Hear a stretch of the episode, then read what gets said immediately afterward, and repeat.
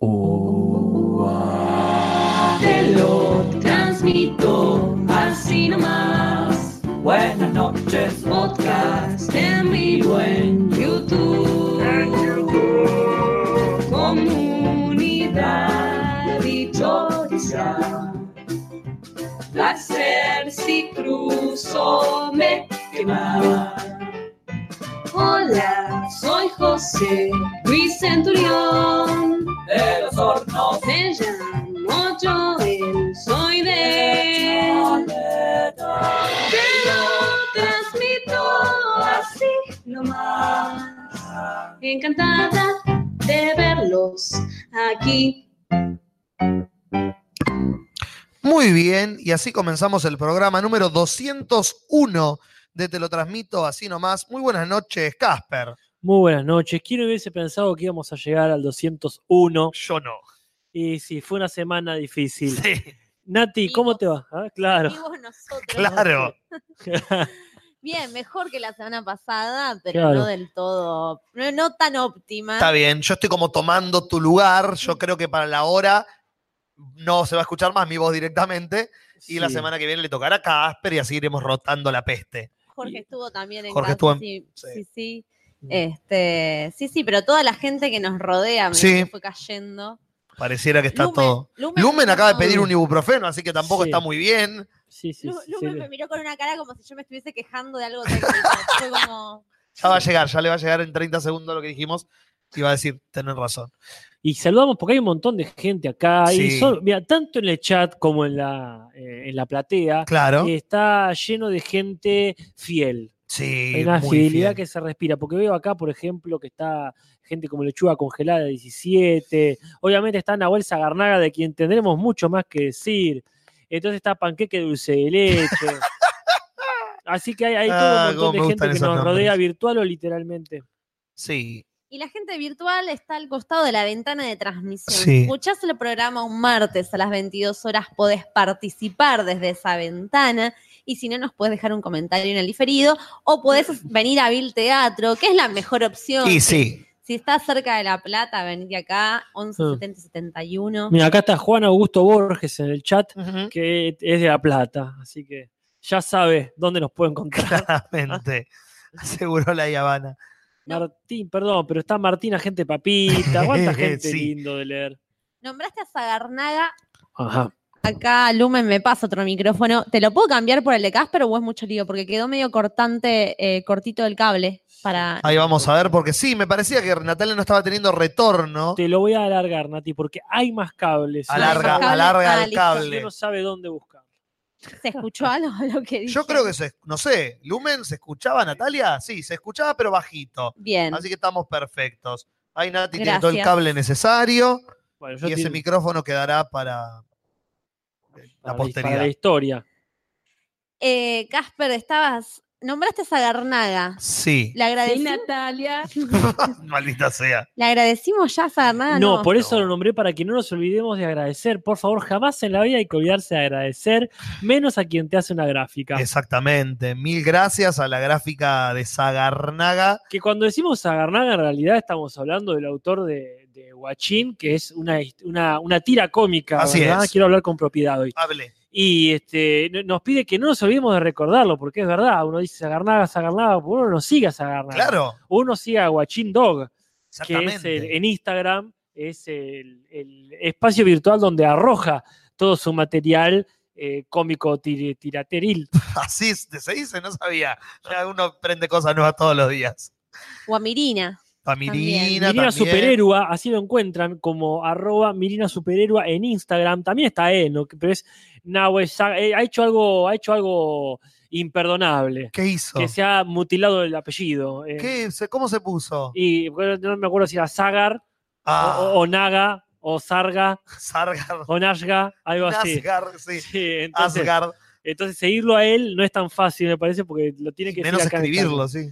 Claro, creo que eh, Nahue Saga, algo así, no me acuerdo. La Pero- saga de Zagarnaga. Claro, hay, hay quien tendría que hacerla. pero eh, este, en eh, Watching Dog, fácilmente encontrable y disfrutable en Instagram. Síganle y también compren las cosas. Yo a todo evento Claro. de historieta que voy, ahora que estoy en el rubro con esta de Samai, Claro. eh, siempre estás- me encuentro algún puestito, no, no estando él necesariamente, sino su Pero obra. está su obra. que es, la mejor, que es la mejor forma de estar representado. Cuando ya está tu obra y no tenés que ir vos a llevarla, significa. Que estás muerto. No, no, no. Ah, que es bueno ya que la llevan sin necesidad que vos la lleves. Que hay material de él vendiéndose. claro, exactamente. Sí, eso es hermoso. Ujú. Eh, esta semana Casper contestó los comentarios, ¿verdad? Sí, esta semana los comentarios los Mm. Y yo me limito entonces a poner este botón. Los comentarios de la semana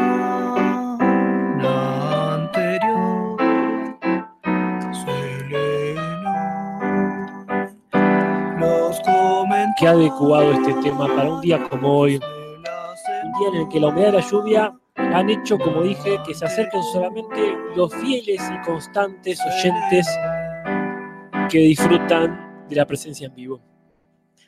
Voy a leer el comentario de Martina Arias. Dice, una compañera al entregar las velas, hablando ¿no? del cumpleaños de 15, se olvidó a dos de su grupo, a dos de sus mejores amigas. Eran seis. Mm, no sé si fue tan olvido, pues de seis que te olvides a dos en medio. No es de 30, te olvidaste a dos. Eh, dice, yo miraba cómo la quinceañera había nombrado a las cuatro chicas del grupo y luego saltó a sus primas. Las caras de mis dos compañeras se iban transformando mientras la quinceañera terminaba. No saben el bardo que fue. La cumpleañera terminó llorando y la madre de la cumpleañera las echó a las chicas porque empezaron a gritar. Cuando se estaban yendo, una pasó al baño, metió papel higiénico en las bachas y dejó el agua correr.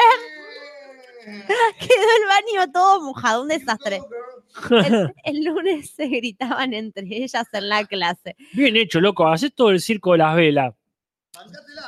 Pero más vale, porque aparte tenés ahí toda la. ¿Cómo sería? Em, te- tenés el, el momentito este, que a lo mejor lo único que tenés que hacer en la fiesta como cumpleañera, ¿no?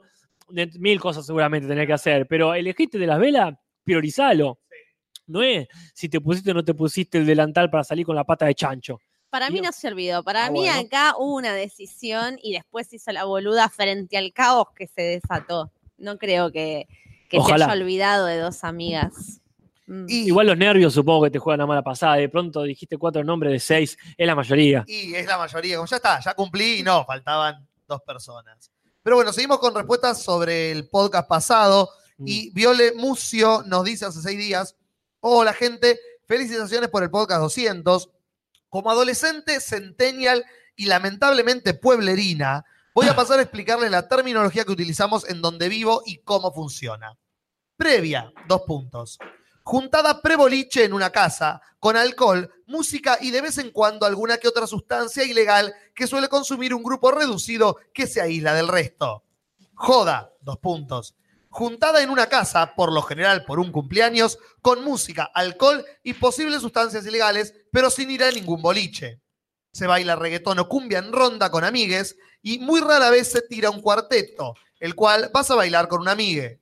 No existe bailar lento, ni siquiera existe bailar con tu interés romántico. Para estar con esta persona, tenés que buscar alguna excusa para ir afuera y eso. Espero que les haya servido. Te lo transmito, le contesta ATR Guachina. Casper, no hagas más esas cosas. Me encanta que corrobore la hipótesis que teníamos el otro día de que Sí, ya se saltaba uno ese paso. claro. Quiere decir que ya no hace falta el intermedio del lento, a no ser que te guste específicamente, que toma un curso de bailar lento. Pero ya está, es. eh, quiere ir, ¿Cómo es que decía Dolina? Ir a cosechar el beso que crece en la penumbra. Sí. Pero bueno, quiere ir a los yuyos ahí y dice, bueno, ya fue, vamos a la esquina, metemos una excusa. No hace falta arrimar ahí nada este, con la excusa de, de bailar un lento. Muy bien, bien, bien por esta generación. Victoria Hitzage dice, Team Nati en dos temas, por eso la leo. Muerte al fondán, larga vida a los duraznos y a las juntadas tipo asalto. los centennials de mi círculo les decíamos jodas a nuestra inocencia alejada de la pasti.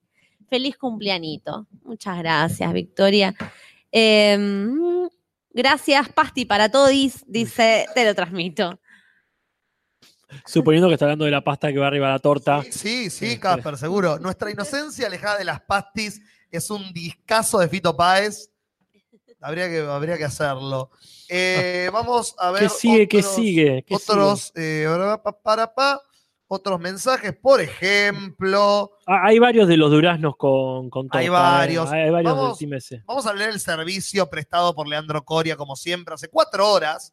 Eh, el Diegómetro nuestro de cada semana. Nati se lleva 20, Pepi tuvo 17, Casper 16, yo tuve 9, Lucía tuvo 6, Jorge tuvo 6, Nicolás del Río tuvo 3, Mariela Uncal tuvo 1. Mariel, Mariel. Mariel, pero acá dice Mariel. Sí, lo, lo sé, pero corrijo, leí, Muy pero bien. corrijo por las dudas, por si justo nos está escuchando. El amigo del escorpión Matero tuvo uno, el de las piselas tuvo uno, el Diego de la semana es para Casper con un E de 1.4 segundos al momento, hora 57 minutos y 26 segundos del podcast.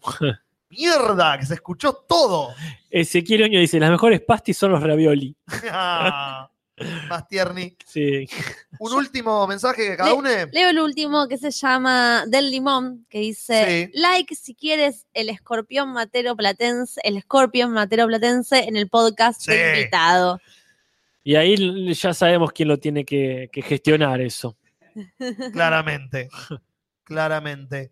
Em, ¿Queda, queda algo más para leer? Yo agradezco mucho que estuve respondiendo lo- los saluditos específicos de Felices 200. Ahí mucha gente nos expresó, gente del team referido, que no lo pude decir en el chat, sí. nos expres- expresó sus felicitaciones por, por haber durado nomás. No, no hay Claro, mucha, por existir. no hay mucho mérito, ¿no? No. Eh, no, no hay más comentarios, son muchos de las tortas, muchas, muchísimas felicitaciones por los 200 programas. Eh, Acá Sí, están perdón, eh, revelando la pero- identidad secreta. Sí, sí, ¿Escorpión sí. Matero? Sí, Necesito saberlo. permitime. A ver, vos, Juli, si estabas hablando. Sí, No sí. Vamos No a ver Bueno, yo, yo la cierro. cara del Scorpion Matero. Cierro- un- me siento eh, real. ¿Viste cuando saca el celular y lee un mensaje que le acaba de llegar de Ventura? Sí, sí, sí. Tenemos, tengo en mis manos Muy bien. la bien. cara del Scorpion Estaba Matero. Estaba viendo si lo conocía, ¿viste? Porque Qué a veces pasa mal, eso. que era tu primo. Ponele, ponele, sí, sí. Pero bueno. ¿Cerramos eh, comentarios? Cerramos los comentarios de esta semana pasada. Comentaritos, comentaritos, comentaritos. Salen, te lo transmito. Te lo transmito. Vos comentas. Te lo leerá. Si dejas. Asmática dice, el fondant se la come, el durazno se la da. ¡Eh, loco! Eh, ¡Qué fa- fanáticos del, del- del Durano en la torta! La gente se pone intensa. Sí, como siempre, esta comunidad se pone intensa. Sí, sí, me, me encanta igual que la comida tiene como una especie de, de, de intensidad propia. Te Los, te- temas, quiero decir. sí. Los temas con comida en esta, en esta comunidad, será por eso, ¿no? La comida y la comunidad. La comida y la La, comunidad. com- comunidad. Claro, exactamente. Pero sí, siempre, siempre que hay comida por medio se generan grietas, batallas. Bueno, ahora de todas formas me entra la duda. Esa prueba solamente demuestra, perdón, estoy hablando de la prueba de, de- me quedé pensando en el Scorpion Matero. Sí, Esta, esta disposición me Mm. incomoda porque siento que a Nati le doy siempre la espalda. Este, ¿Qué pasa? Me, me- me surge la duda, porque eso solamente demuestra o que hay una cocina igual sí, o eh, que, que efectivamente han estado en esa misma cocina. claro. Que ni siquiera nos garantiza que es la de Scorpion Matero. No, Es decir, sin la máscara puede ser cualquier otra persona. maldita Que sea. sea, sea un tipo que fue a la misma cocina o el dueño de esa cocina, que no Que necesariamente. no es él. Scorpion. Así que bueno, Oh. queremos más data. Eso quiero. Más pruebas. No, yo quiero me pongo en fiscal acá. Está o bien. vos tenés que poner esa cocina y podés cobrar para que la gente vaya y se Ah, se saque la foto ahí, claro.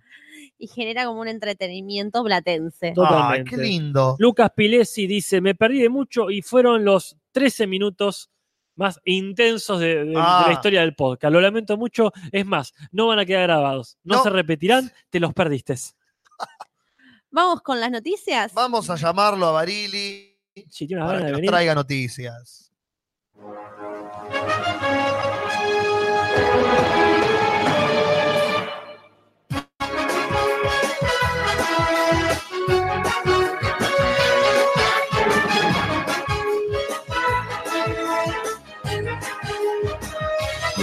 Gracias, Rodolfo.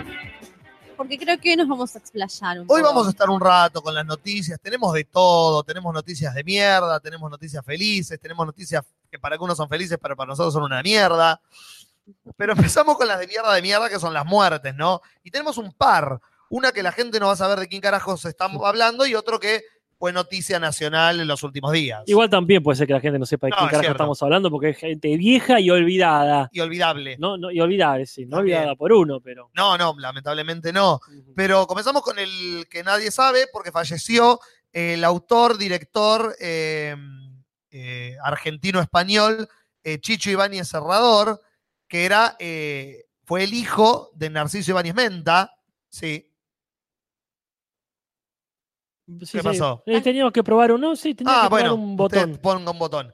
Eh, el, el hijo de Narciso Ibáñez Menta, el genio del terror, que fue quien lo dirigió en muchas de sus obras, fue el creador de Historias para no dormir, un ciclo de serie de terror tipo eh, La Dimensión Desconocida, pero un poco más realista, de un terror muy bueno, que hay muchos capítulos en YouTube, recomiendo verlos porque son... Se mantiene la calidad hasta el día de hoy, es excelente, y fue uno de los creadores de series de terror más icónicos de toda España y de la Argentina de los 60 y 70 y parte de los 80 también. ¿Se producían en Argentina o allá los cabellos? Eh, se producían en España Claro. y los daban acá en Argentina, eh, pero era una serie española con bastantes actores de, de- de vari- de los dos países. Claro. Y a los 83 años, después de haber internado varios, de estar internado varios meses, finalmente a Después de haber internado. de haber varios meses. internado varios meses, eso no tiene sentido sintáctico, eh, falleció a los 83 años. Acá Darío Bellame dice, justo el otro día escuchaba el podcast de Halloween, donde hablaban de Narciso, no del mito, sino de Narciso y Menta. Exactamente. Así que bueno, murió. ¿Pero quién más se murió? Casper. Mira, yo te iba a decir que tenemos dos personas, eh, tenemos, ¿cómo sería? Un orden de mérito de gente desconocida, Claro. porque este era el más desconocido de todos. Sí. Yo voy a hablar con alguien que nosotros no conocemos, pero que sí conocía toda la población seguramente de Brasil. Ajá. Porque según veo la noticia total y completamente clickbaitera, dice, mira lo, lo- lo que es esto, ¿eh? murió un actor de chiquititas, asesinado junto a sus padres Fuck. por el papá de su novia. Ah, Eh, es un y capítulo. Un montón. Es un Totalmente. capítulo de- ¿Qué, qué- qué hizo acá Cris Morena? Claro, se fue un poco al pasto, y Cris. yo digo, ¿quién es? ¿Quién es? ¿Quién será? ¿No? ¿Qué es? Y vengo acá a ver, y no, claro, es un actor de la versión brasileña. Ah. De, de Arre que nos chupás huevo. Ah, sí, sí, sí, Son una gente de mierda. La reacción. Ah, no lo conozco. Quería que se que cague sea muriendo. Guille Claro, que se muera alguien que conozco. Mosca. chupaba huevo. de porra. Gente de mierda. No, es así, eh, chiquitiñas. Supongo, que era Aspaquitas. Haz paquitas. Este, y bueno, el pibe este pobre, no estamos riendo, pero No, a sí, tiros. están Perdón. todos muertos. Lo a mal, ¿eh? Parece todo que muerto. el, el- el suegro no estaba de acuerdo con que estén, o sea, no le cabía nada que esté saliendo con la hija, Parece. ¿no? Este, el pibe de 22 años tenía. Así que fue ahí con, con- con la camioneta, se bajó a los tiros, lo mató a todos los que estaban ahí en la puerta de la casa. Así que bueno, y todavía lo están buscando, dicen, hasta, hasta el cierre de esta edición, todavía continúa prófugo. Qué loco. Ah, Ah. súper policial. Mal. Ajá. Así que bueno, ¿Tenemos una cortina para policiales? no, pero seguramente tenemos una. ¿Mató a alguno? Claro que sí. Alguien sí. que remixe eso, por Dios. Alguien que haga la versión tecno de Mató a Alguno. Ah, Tiene música ese audio. el papel de él era Pacoca. No, Pacoca, ¿en serio? Oh, ¿Cómo es que no es con, con la. ¿Pazoca? Sí, Pazoca. Pacoca. Pacoca. No es Pacoca. Pazoca, no. No, es pa- me parece que Pacoca. Bueno, Pacoca. Me gusta así la que- palabra Pacoca. Supongo que era Hay un bombón que es de Pacoca. De Pacoca. Sí, bueno, ¿viste la bolsa de, de la caja de garoto De que regala cualquiera que viaja al exterior? Sí, que sí. es una mierda.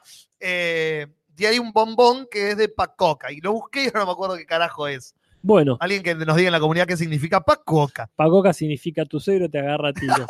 ¿Cómo se escribe Pa- Pacoca? Pasoc. Pacoca, pero con la C con el palito abajo, ¿viste? El, el firulete. Sí. Pone Pacoca y te va a salir. Pacoca traducción. Pacoca traducción. Pacoca traducciones presenta. Pacoca Sarli. Está bien, sí. mi planta naranja lima traducido por Pacoca traducción. Pacoca traducciones. Pero va a salir ahí en Google Pacoca traducción. Poné Pacoca. Pone Pacoca. Ponele Pacoca a sé. tu vida. Claro, Pero- sí, sí, pero con, con- C que te lo corrige. claro, te lo va a corregir. No Acá está. está, sí, ¿Qué es? Eh, ah, ¿Qué, qué es? aparecen muchas recetas. Claro, con Pacoca, pero no me dice qué es la Pacoca. La palangana se va a ser reemplazada por Pacoca, me parece. Creo que Pacoca no, no, no, no será el tipo de, de confitura, pues. Acá, Sí. eh, dulce típico brasileño a base de maní, harina de yuca y azúcar. Es un dulce en sí mismo, Sí. no es una cosa. Como claro. vos, Julis, que sos un dulce Ay, en ti mismo. tonto. Pero hablando de muertes, Claro. se murió el más conocido de las muertes que hubo en esta semana, ¿no? No, sin duda, sin duda. Ahí yo no sé, Nati, en tu casa cómo fue, pero yo poner, no sé, que eran a las 11 de la noche y recibo el mensaje este, que, de WhatsApp, porque con Jorge siempre nos mandamos, cuando nos enteramos de un muerto pop, antes de la página Antes de de Muertitos la- Pop, siempre es el mensaje más rápido, ¿Qué más que nada el de Jorge, que decía eso. El Y que me- envía primero, como gana un punto, van sumando. El que le avisa al otro tiene un punto. No, gana un punto en amistad. Ah, gana un punto en qué bueno que se acordó de mí, de esta costumbre. Es este. es- gana, gana uno o mil puntos, no sé. claro. Esto es como la Copa de Gryffindor. claro. Este, las reglas no existen. La amistad es así, Juli. Cuando vos conozcas lo que es la amistad, no, vas a no, ver que se crea, se crea con Es- estas pequeñas. ah, con estas, Es al pedo. si no te puedes aprovechar del otro, ¿para qué está? Así que bueno, me dice murió, eh, no me acuerdo la frase exacta, pero dice murió el, el- el impulsor, eh, el patriarca, quizá, no sé cómo se dice, de, de los chismes en la televisión el argentina. patriarca de los chismes. Yo pensé el de meter granadas en las bolsas de basura. ¿Cómo? Ah, ¿no sabían Cada eso? cual tiene la amistad que tiene. A ver, ¿qué? Vos, Nati, desde que te juntás con esas chicas. dijo eso, que habría que meter granadas en las bolsas de basura para acabar con la gente pobre.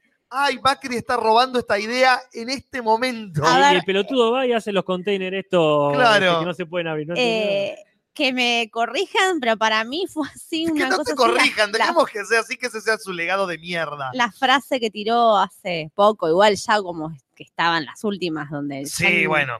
eh, Pero bueno. totalmente impunes. Obvio. Pero se murió Lucha Vilés. Ajá. Lo que estamos diciendo es que a los 81 años murió el creador de los programas de Chimentos en Argentina, Indiscreciones con Lucha Vilés en Canal 9. Acá Claro. la gente me está chequeando que sí, que era así. Qué linda persona, ¿eh? Qué Sí, sí, lástima que se murió. Dijo nadie en Argentina nunca. Marix Zavali lo dijo, porque compartió una foto de él con en un No lo dijo Lucha Vilés. Lo dijo Marix No, no, Zavalli. O Marix Zavalli no, no, dijo que Mari- Lucha Vilés dijo. No, no, Marix Zavali dijo que lástima que se murió Lucho Aguilé. Ah, Como que no, Marix Zavali pero, lo, lo recordó con cariño. Hasta. Rial dijo, pucha, tuvimos encontronazos, pero qué feo, ¿eh? Mm, que se haya muerto. Porque lo publican. ¿Qué va a salir a decir? Qué bien que se murió este viejo de mierda. Eso lo pensó en su casa, Yo seguramente. creo que Marix Zavali, que está como más, está en otro plano, yo creo que realmente lo recordaba con cariño. Ay, Dios, qué tristeza esa mujer y pobre. compartió una foto que estaba con el Teto Medina, eh, Lucho Aguilés, así como una foto Uf, muy Así que, 90. yo, Triste, lo- triste. yo vi Yo, la, ah, este, de acá, como dijo Jorge, ahí revisé, el pionero del, del Chimento. Yo vi la última entrevista, la ley en realidad, que le hicieron y que decía, yo si no fuese porque he ahorrado, tendría que estar pidiendo limón en la puerta de la catedral, dice. qué fuerte. Porque, ¿Por qué no iba sé, a porque- pedir, a pedir limones? Bueno, cada cual tiene sus gustos, ¿no? específico igual. Él, este, yo creo que si se pasa un limón por la boca, ah, siente como que comió milanesa, por Ah, ejemplo. mirá qué bien. Entonces, sí, bueno, ya está. Si no puedo pagar la milanesa, me compro un limón Un limón. y digo, bueno, qué gusto milanesa que tengo en la boca. está. Y con eso te, te- psicológicamente Cada uno. pensás que comiste mucha milanesa. Está bien. Y decía eso, ¿no? Sí. ¿Cómo, cómo? Porque creo que fue Yankelevich el que, el que le, lo, el que le cortó las piernas, digamos. Sí, eh, lo- yo leía que lo echaron eh, de la televisión por un encontronazo con Rial. Y Que tuvo un encontronazo con Rial que parece que Lucho Avilés, me encanta que nos estamos metiendo en. Somos Lucho Avilés en este momento. Sí, Lucho Avilés, perdón, pero para aclarar por si la gente no lo conoce, Sí. así tu anécdota se disfruta más, Julio. Gracias. Lucha Avilés tenía este programa en Canal 9, como dice, pero es como es el padre de Sí. todos estos muchachos. Yo no fui, no me acuerdo quién fue que le cedió directamente la. Y eh, La- se la- la subdividió Claro. en dos. Porque por un lado salieron Carlos Monti y Susana Rocasalvo Claro. con eh, rumores, rumores. en el y espectáculo. por otro lado empezó Intrusos, que eran todos los alumnos más directos de Lucho Avilés. Lo que pasa es que eh, Rumores estaba en el 9, Claro. entonces era como el descendiente directo Claro, porque estaba en el mismo canal. En cambio, Real se fue a la verga y se fue a América. Claro. Qué cosa más fea ver ese programa en Canal 9. Ay, Estaba ese señor que siempre fue anciano, aparte. Sí, mal. No viejo, sino siempre fue un tipo muy maduro, ¿no? Sí, Y encima en Canal 9, que ya te suma años. ya es sepia. El otro día hablábamos con Jorge, no nominaron ni ganó nada Canal 9. ¿Y ¿Pero qué hay? A mí me No da hay- lástima, porque yo lo digo porque lo veo con mi abuela, ¿no? Pero el programa de Leo Montero está muy bien, es como un tiempo de siembra moderno. Va la gente, contesta preguntas de cultura, la gente tiene que saber para ganar, gana plata, Leo Montero le encantan los perros, defiende a los perros callejeros. ah, Tiene una sección entera de 20 minutos en la que dice, se perdieron estos perros si alguien los, eh, los encuentra. Es un tipo, mm, parece que bastante copado. No lo ve nadie el programa. Y es lo único que más o menos no, no hay pelotudeces, política, ni puterío. Pero no lo ve nadie el programa. Y Canal 9 no tuvo cero nominaciones. Fue terrible. Pero bueno, la cosa es que parece que Sí. allá cuando eh, se estaba yendo Lucho Avilella y Real estaba haciendo Real, eh, en el 2002, 2003, eh, Lucho Avilés dijo al aire que un eh, conductor de otro programa de Chimentos eh, especuló con el corralito por información que tenía de ciertos informantes y que por eso zafó de la crisis. Real dijo, básicamente me estaba acusando de ser un sorete que se guardó esta información Un vendepatria. de patria, claramente. Entonces, al otro día, Real lo va a buscar y le dice: ¿Cómo puedes decir eso al aire? Y Lucho Avilés dice: No sé, yo tenía la info y la tiré al aire. ¿Qué me importa si es verdadera? Real le pone una trompada en el medio de la nariz, lo voltea, va a los directores de América y le dice: Él o yo. Claro. No, de, del de Canal 9, porque estaban laburando en el mismo canal en ese momento, Ah. y le dice, él o yo. Eligieron por Real y Lucho Avilés se quedó en la calle. Y así no trabajó nunca más en Canal de Aire y terminó en Magazine haciendo pedorradas a las 5 de la tarde entre María de la del Barrio y la- alguna otra poronga que daban en Magazine. Esa es la anécdota de por qué se pelearon ellos dos. Y ahora salió a decir, bueno, pese a nuestros encontronazos, qué lástima que se haya muerto, porque tampoco va a ser tan sorete real de bailar arriba de su tumba. Miren cuánta tela dio para cortar, ¿Vio? Lucho. Sí. Seguimos con las noticias. Seguimos con Sí, las sí. noticias. ¿Qué más Bien. pasó en la semana? Dani Trejo llegó a ¿Qué Argentina. lo parió? Para, para todo es machete, en realidad.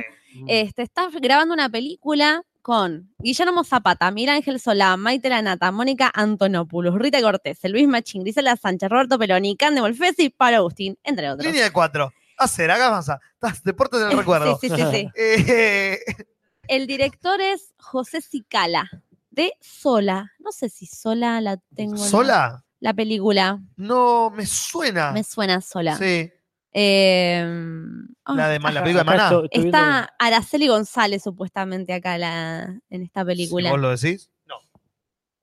Este, pero no, la- o sea, Sola es como una película anterior, pero... No la conozco. Me suena, pero no la conozco, lo cual es rarísimo que esté esa frase.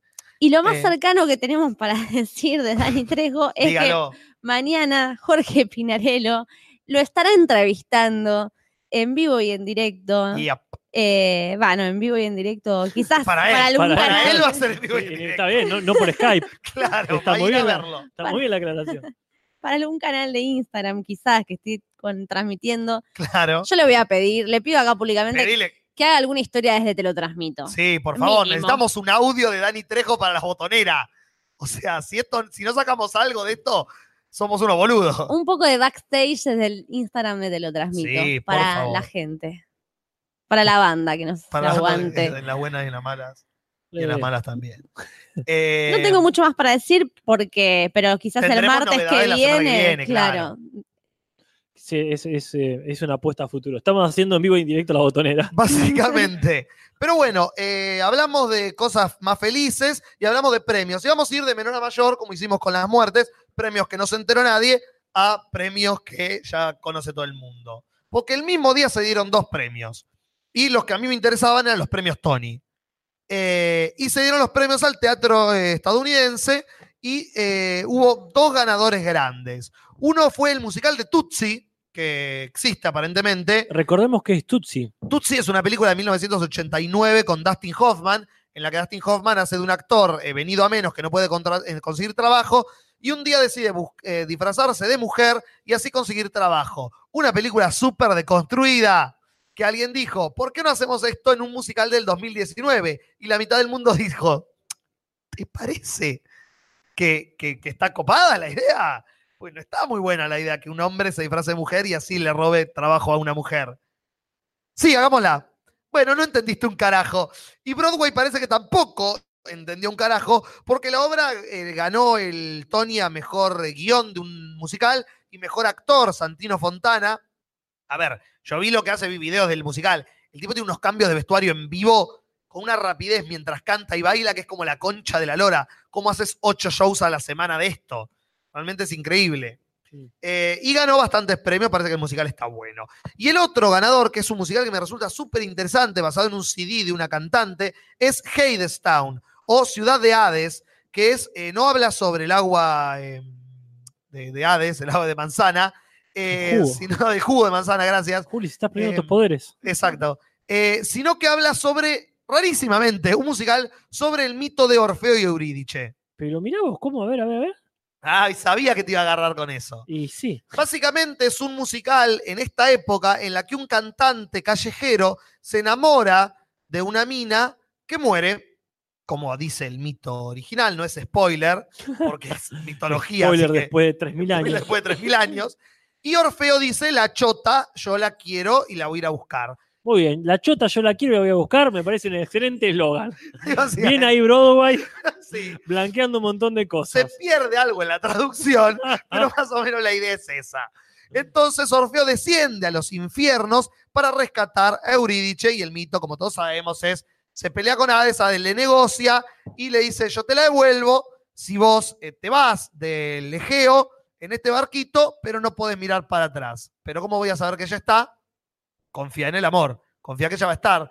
Y Orfeo se va en el barquito, pero a último momento no puede con, la, con las ansias, porque Orfeo es un ansioso del orto, que quiere todo como él quiere y si no es como él quiere, no es, y mira para atrás y ella queda condenada a estar para siempre en el Averno y Orfeo a clavarse una e irse a la cama porque perdió el amor de su vida. No es tan así la historia original, pero yo la estoy ayornando. No, un yo pensé que estabas haciendo ya la, la versión de, de los Tony. Obvio. Es- Bueno, está, está. Ojalá. Pero no, es un musical zarpado con unas actuaciones de la gran concha. El número musical que hicieron en vivo fue para mí lo mejor de la noche. ¿Y el inframundo cómo es? ¿Cómo es El inframundo es.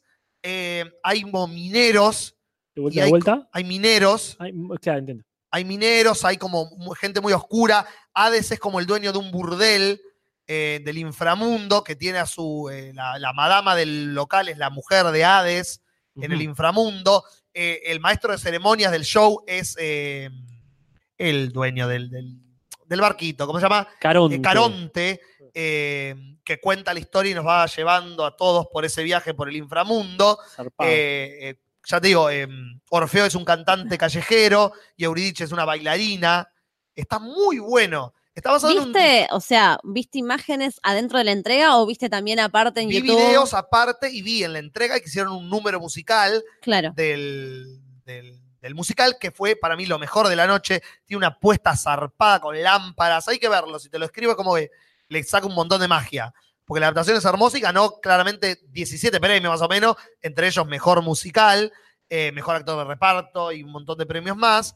Realmente recomiendo que miren Hadestown, googleenlo en YouTube, hay un montón de videos, está muy bueno y ojalá que se grabe y se, fi- se filme y se pase, porque realmente es muy creativo. En realidad es un CD de una mina que escribió la, la- escribió la historia con canciones y una mina dijo, esto es un musical, boluda, tenemos que adaptarlo. La mina dijo, sí, tuvieron cinco años adaptándolo hasta que lo llevaron a Hollywood, a Broadway, y finalmente fue un éxito rotundo. Acá Mauricio Darino, perdón, Nati, te interrumpí, creo. Dice, eso ya lo vi con Robin Williams en Más allá de los No, sueños. no, eso es una poronga. No, es que ¿sabe qué pasa, Mauricio Darino? Una, una vez, esto es como las películas de ¿qué pasa si un padre y un hijo, o un abuelo y un nieto, o dos hermanas intercambian cuerpos? Claro, Y claro, ca- cada 30 años eh, se hace algo así. alguien de- viajando al Averno. Claro, desde, de- desde Orfeo en los infiernos de Offenbach Claro. pa- para acá, todo el mundo dice, ¿por qué no hacemos a alguien que perdió su amor y lo va a buscar al inframundo? Y bueno, sí. Como que se hizo. Y claro, sí, sí, Mauricio Darino, no, ven- no vengas acá a ostentarnos tu, tu amistad con Robin Williams. ¿What?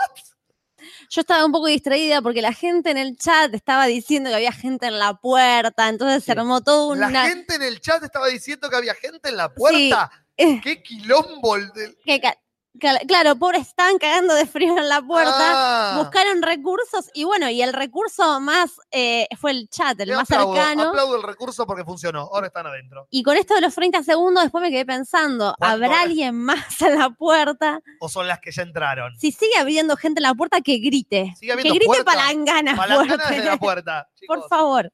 O farfuro No, muerte. Yo, acá, acá yo no veo una, yo veo una, una chota. La, la- Gracias. La, chota esa que quiere la obra encontrar. Sí. Este, yo, porque tenemos la- las luces La acá, luz de pero frente, yo sí. cada tanto percibo que René está o que no está, entonces doy por sentado que, que tenemos este, la puerta cubierta, pero no es el caso. Hablando Sí, de René, Sí, mejor, Rana, mejor, porque así vemos acá, perdón, Rana estaba bajando las luces. ¿no? Rana bajó las luces, pero no lo saludamos. Las luces, claro, es verdad, las luces, las luces quiero decir, no, no que estamos a oscuras ahora. Las luces que dan a la mesa del medio y las luces que dan a la, a la gente en la platea. La luz de sala. La luz de sala. Ahora estamos en la misma, el- eh, la misma iluminación. Gracias, Rana. Yo voy a mencionar que no saludamos a René y no saludamos a nadie. Así que No la gente se está cagando de frío afuera. Esa, Con razón, entonces. esa es la gente que se está cagando de frío. Buenas noches. Pero ni hablaba, buenas noches y pase, por favor. Hola, soy José Luis Esturión de Los Hornos. Me llamo Joel. Soy de Toledo, Ohio. Y esta es la que más me duele. ¿Qué tal? Encantado de verlos aquí. Loco, bardeamos mal. Y la verdad que sí, bastante, mal, bastante frío tiene ya como para tenerlo ahí, no jodamos. que hacerla esperar afuera. No jodamos. Pero bueno, hablamos de premios. Sí, acá la gente está pidiendo que por favor hablemos del Martín Fierro. Pero, por favor. Yo vi toda, toda la. No, acá Simón dice campanas en la noche. Campanas en la noche tenemos que esperar hasta el 2020 ¿Por porque se- es una producción de este año. Y este año se Ah, para premiaron, Martín Fierro. claro, las producciones del año pasado. Este, así como gran ganadora Sí. de la noche fue 100 días para enamorarse, que se llevó casi todo, Sí. incluyendo el oro. Sí. Para mí lo que tuvo esta entrega, a diferencia por ahí de otras, fue que fue la más politizada, por decir la palabra de moda, este, porque hubo mucho discurso político. Ajá. A ver, estos discursos fueron medios chatos, fueron superficiales, algunos, sí, pero para hacer televisión, Por algún lado se empieza. yo creo que fue como lo más cercano a sí. empezar a, a entrar en otros lugares. Este, Ten en cuenta que nosotros acá desde esta plataforma tenemos la libertad et- entera de decir y hacer lo que se nos cante el quinto forro del culo. Esta gente tiene sponsor, marcas, productores, agentes que están atrás de ellos diciéndoles sí, no, ni en pedo. Entonces, el discurso chato para ellos, si lo ponemos desde su punto de vista, ¿no? Si me hago de abogado del diablo, es un poco un montón, porque es como salir de su zona de confort. Uno, por ejemplo, el que más criticado fue por la gente de Futurock, por ejemplo, el radio que escuchamos todo el tiempo en casa, fue el de Carla Peterson, Ajá. que habló del aborto. Ella igual estuvo muy, estaba muy atravesada por sus emociones, entonces cuando habló, por ahí no fue el todo clara, tiró algunas frases que para la militancia abortera eh, más, más joven, digamos, era como muy conservadora la propuesta ¿Qué de ella dijo? por ejemplo, como a mí no me gusta hablar del aborto, nadie quiere abortar. Yo ahí tengo una postura más tibia, quizás, que es, Sí. para mí, que escucha Futurock todo el día, obviamente me puede sonar tibio, pero a una persona que en su vida, o gente católica, o gente que nunca tuvo educación sexual, que por lo menos haya una referente de la televisión que eh, se pro- eh, pronuncia a favor del aborto A legal. eso voy, sí. Eh, sí, quizás no fue del todo correcta, pero yo la voy a bancar a Carla Peterson. Eso si sí, eso significa que me tengo que pelear con Malena Pichot, Tranquila, Natalia, tranquila. No, no te pelees con nadie. me voy a pelear. Pero es lo que digo, hace cinco años ni siquiera teníamos esta conversación. Nadie Eh, se animaba a decir algo al respecto. Después la que estuvo muy bien para mí fue Maite Lanata, Sí, fue excelente el discurso de Maite Lanata. eh, que hizo, ella se lo escribió, estaba re nerviosa, Mal, muy, muy pobre. adolescente, muy cuando viene Nico del Río hablando, así Mal. como la misma Parecía que dinámica, tenía 12 anitos, pobre la piba. Ganó el premio a mejor ah, actriz de revelación. reparto. No, actriz de reparto por 100 días. Ah, tenés razón, eh, 100 claro, era reparto. que hacía el personaje del chico trans en la serie. Ajá. Que, a ver, hubo un montón de, de, de- de- de bardo online, de foro bardo, porque era una actriz heterosis haciendo un papel de un pibe trans, porque no contratabas un pibe trans para hacer el papel, porque hay actores de ese, de ese género. Pero es un comienzo. No, no vamos a construir Roma en un día. O Bueno, sea, pero para no, Aparte es un lindo desafío para ella como actriz. Ah, es loca, es totalmente. O sea, está buenísimo eso, por decir, a ver, más allá de que actúe bien o mal, no lo sé, porque no tengo ni idea de quién es esta persona. Sí, sí. Pero si, si cumple con un desafío como es interesante, eso es un valor que otro tipo de actor no podría hacer. Coincido. O sea, lo que se le critica a los medios, que me parece perfecto y que a partir de ahora, bueno, esto fue una base, la próxima pongan Sí. una persona trans. Totalmente. Que al mismo tiempo, la otra vez estaba escuchando una chica trans que es de La Plata, no me, fue Futurock, no me acuerdo el nombre ahora, pero que ella decía también, al mismo tiempo, las personas trans nunca hacemos de personas heterosis. Entonces es como Ah, que también te encasillan. O sea, es todo un laburo social que estamos haciendo, claro. es un camino totalmente nuevo. La piba, por Para- primera vez en su vida, iba a ser un personaje Sí. heterosis, iba a ser de la chica linda del colegio, siendo Claro. una chica trans. O sea, era como recontra revolucionario Claro, para la Ahí, eso, tal cual, esa es la revolución. Ahí está buenísimo. Es buenísimo que pasen esas cosas. Este, pero bueno, ¿Y ¿En qué quedó? no, ella lo está haciendo, pero Ah, bueno, bueno. es una película independiente Claro. y Bueno. el planteo era ese, ¿no? Como que todavía en los medios masivos de comunicación esto va a tardar un montón. Uf, Eh, pero que esté Maite Lanata y que se pronuncie, hizo un discurso hablando de la identidad, eh, de, mm, identidad sexual, eh, sobre la ESI, sobre un montón de cosas con su juventud y con sus nervios que me pareció recontra genuino y que me parece que, que está bueno que suceda. sí. Pero sí, porque aparte es que lo, lo- lo que decían ustedes recién. Es, es ahí donde hay que decirlo para que, que- para que se muevan algunas pelucas. Claro. Es justamente ahí, ese es el micrófono que hay que agarrar, que no pasa desapercibido. O sea, uno desde luego que pasa desapercibido en este espacio. Claro, este pero micrófono no, no tiene mucho, mu- mucho alcance que digamos, ni Pero- mucho ni prestigio, ni reconocimiento, ni este ni, ni- ni mayor posibilidad de cambio. no, pero en ese asilo para anciano con glitter, Exactamente. Entonces vos vas ahí, ahí. llega. Eh, y, y no creo que también tenga por eso que sufrir la labor de, de cada actor o actriz.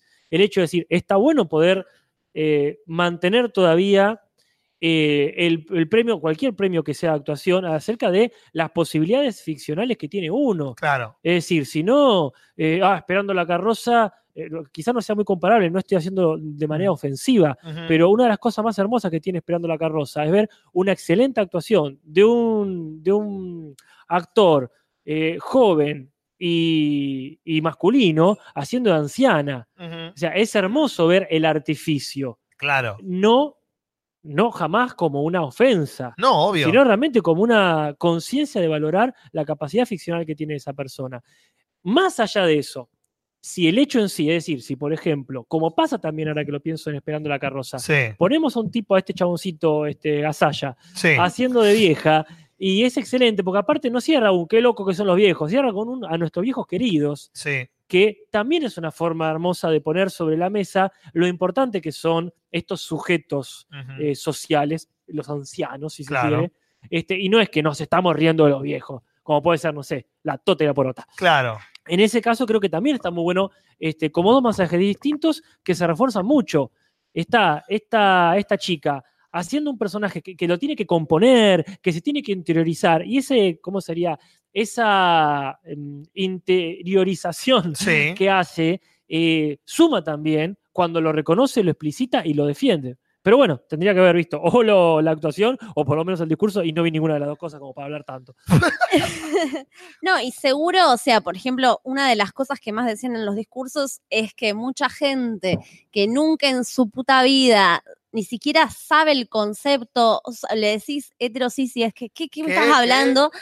De repente empezó a hablar en sus familias, por ejemplo, no sé, era todo medio cliché, ¿no? Pero decía, no, una vez me subió un- un- una persona, me dijo que se había subido un taxi, el taxista le dijo que a partir de la novela se había interiorizado y que empezó a aceptar a la gente como era. Ah, una chica le preguntó cómo te tengo que llamar, o sea, pero bien, Bien. ¿no? Como, eh, y bueno, un montón de cosas que empezaron a interpelar en la, en la sociedad de clase media que, o sea, como la conservadora Claro. quizás, que dentro de todo, bueno, me parece que es un puntito para 100 Y días para sí. enamorarse. Es un comienzo. Nosotros veíamos y había capítulos que era tipo Sandra Mianovich, un capítulo fue literal. Sandra Mianovich dando una clase de educación sexual Qué en la bien. escuela. Bueno, eso es genial. Pero pará, a ver, y al mismo tiempo decís, qué atrasados culturalmente Bueno, estamos. es Porque decís, vos ves This Is Us, no sé, Love o cualquier otra serie, Sex Education, y ellos ya hacen chistes, o Pero sea, están de somos un vuelta. país bananero, siempre lo seremos.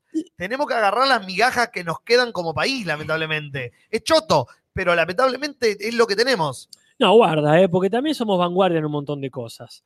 Ahí este, el bananero bananero sirve para un montón de cosas, pero después también tenemos un país que ha legalizado, o sea, es difícil encontrar el intermedio, Sí. pero muchas veces estamos retrasados en algunas cosas y en otras estamos avanzados en teoría en algo que en la práctica no podemos aplicar. Claro. Ahí se ve el bananerismo. Pero por otro lado también tenemos ciertas ventajas como un país que quiere estar a los saltitos siempre tratando Sí. de alcanzar algo y estoy haciendo como saltitos en la Sí, silla. sí. Este, eh, pero quiero decir que eh, más atrasados estaríamos si ni siquiera tuviésemos claro el objetivo que, que- que tenemos.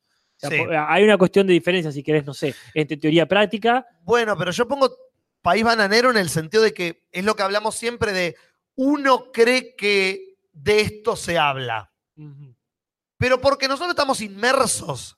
Al ser artistas, se habla todo el tiempo de estos temas. Al tener 30, se habla todo el tiempo del tema. Pero tenemos que darnos cuenta, como decimos a veces, lo, lo ha dicho Nati varias veces, que estamos hablando de nosotros. Salí de nuestro sector. Salí de los jóvenes de 30 de eh, La Plata o Buenos Aires. Andate al interior. Andate a otras provincias. No, acá, andate a otras acá generaciones. nomás, o sea, te vas a una escuela ultra archicatólica o te vas a una escuela pública periférica. Y lo que nosotros creemos que se habla, ni en pedo se toca. Ahí es donde el país bananero sigue existiendo. Acá te lo resumo y creo que se toca con esto. Dice, perdón, pero esa no era la discusión al respecto de actrices y actores. Dice, la discusión era que si van a hablar de gente trans, contraten gente trans, no solo para ese personaje, sino para otros o para guionar o dirigir. Que ahí me Sí. parece que está mucho más el bananerismo, si se quiere. En el sentido de reconocer mucho menos esos roles, el de guionista, el de director, porque siempre somos como industria del espectáculo, si se Sí, quiere, sí. mucho del, del actor, ¿verdad? Que Claro. está, está ahí, este, incluso cuando el productor está poniendo la cara, como pasa Claro. con, con sí. Suar. Sí, a eso me refería cuando hablaba de esta actriz trans que fue a Futurock, que el planteo que hacía ella es exactamente ese. O sea, la gente trans generalmente no la contratan, o sea, ni siquiera para un, menos en la televisión o el cine, ni siquiera para un trabajo común de, no sé, en un banco o en un Claro. hospital. O no, sea, no, como sí, que, obvio, olvídate. eh, sí, la discusión pasa por ese lado. Totalmente. Eh, pero bueno, me parece que aunque sea que se esté hablando de eso, sí. Al- se lo debemos, un que en la televisión se esté hablando de eso, se lo deben un poco a 100 días para enamorarse. Sí. Con sus errores y con sus. Me cago de que hable de la virtudes. serie. Me cago, me cago en el argumento de los protagonistas. Esto ya es un montón. Un montón dentro de nosotros. Y acá, como dicen en el chat, también paralelamente a toda esta discusión y a Maite Lanata, Sí. polémica en el bar gana mejor Bueno, programa de entretenimiento. Humorístico, humorístico. humorístico. Yúdica. Ese cáncer televisivo que fue a bardear un, traba- trabajador. Un Hijo de era, mil ¿no? puta. ¿Cómo ese forro puede ser considerado humorista? No, y aparte, el otro día Sí. estaban todos ellos eh, como festejando después del Martín Fierro.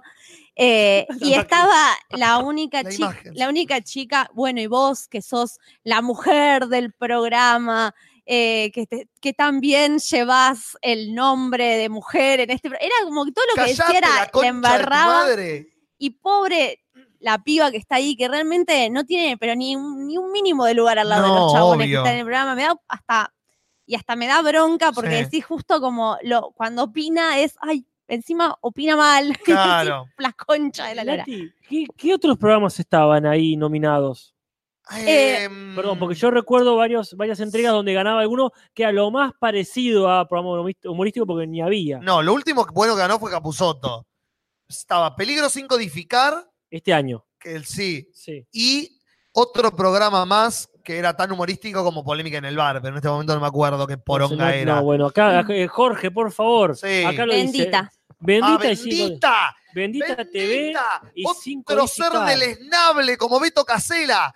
Deja de ponerte esos chalecos, viejo que choto. la- la- el error- que saquen la terna. Claro, no hay humor que en la Argentina. la terna. No existe más programa de interés, que, de interés general. Está el y que pongan general. todos estos ahí. Sin, Mezclan sí. todo, dicen del público. claramente mezclan Deberían todo. mezclar más ternas y desaparecer ternas que no deberían existir más como programa humorístico. El humor está no- en el internet hoy en día, Claro, chicos. si no hay más programa humorístico, bueno, no hay más programa humorístico. Claro. Seguramente muchas ternas han quedado en el Así camino. como los- el Martín Fierro de radio se da parte ahora, no hay programa humorístico. Ya está. Después, por otro lado, otro momento así destacado de la noche fue el discurso de Lizzie Tagliani, Sí. Que a partir de ese discurso, ya medio que lo era, pero era como que se consolidó como la bandera de los pobres, porque hizo un discurso sobre la pobreza Sí. este, y sobre esta cuestión como en contra de la meritocracia, ¿no? Hablando de eh, a la persona pobre hay que darle posibilidades, no es, no es que nos están regalando algo, es que de última, con suerte, alguien nos ayuda a que se nos haga un poquito más fácil, o sea, su discurso giraba en torno a eso, ¿no? Como a darle posibilidades a la gente pobre, que es como que algo, algo que nadie, en lo que nadie piensa. Claro. Eh, y que después la escuchaba en una entrevista y ella dice que no, lo pensó como discurso, pero que de repente habló de la madre y le salió como que lo vomitó ahí. Y Todo eso. estaba con eso, estaba con el discurso de Maite Lanata que ya había ganado.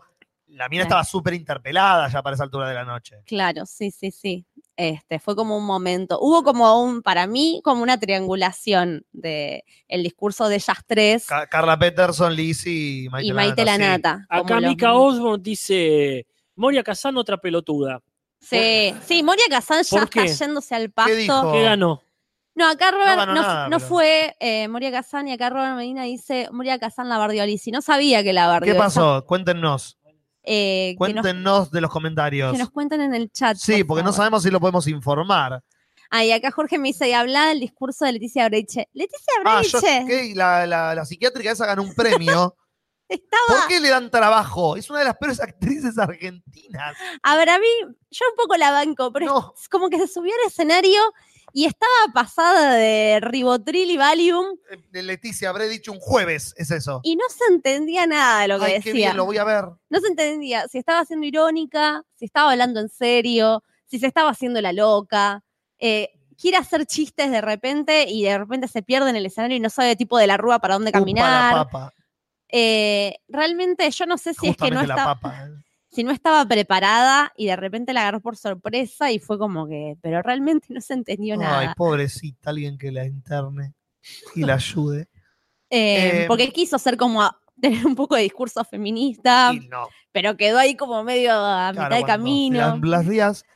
Eh, la otra gran ganadora de la noche fue Sandro. Sandro. el- digamos que el oro se estaba disputando entre esas dos porque eran las más premiadas hasta ese momento. Sandro ganó como mejor unitario, Antonio Grimau ganó como mejor actor. Una frase que nunca pensé que iba a decir en mi vida. Un actor que está literalmente hecho de cartón en una fábrica y lo activaron un día y salió a actuar.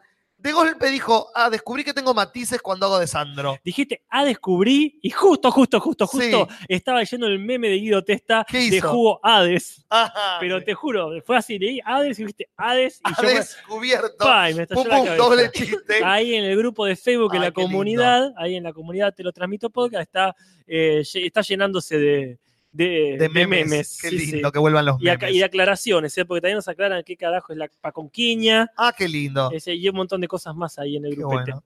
Pero bueno, la cosa es que Sandro ganó Grimau, ganó como actor, eh, Agustín Sullivan, el, el Sandro joven, ganó como revelación, ganó mejor dirección, Adrián No ganó Caetano. solo el Sandro como el intermedio, Era el pobre. Sandro intermedio quedó, estaba nominado junto con Antonio Grimau. Que me acuerdo que fue el más criticado cuando salió la Sí, serie, estaba pobre. bastante mal. Sí, yo no, no lo vi a Grimau, yo vi al joven y al del medio. Y el, de- y el joven me pareció, me as- a mi vieja lo asustaba. Porque mi vieja fanática de Sandro, se vio todas las películas y lo, decía que lo veía actuar al pibe joven y era como la concha de la lora, es Sandro.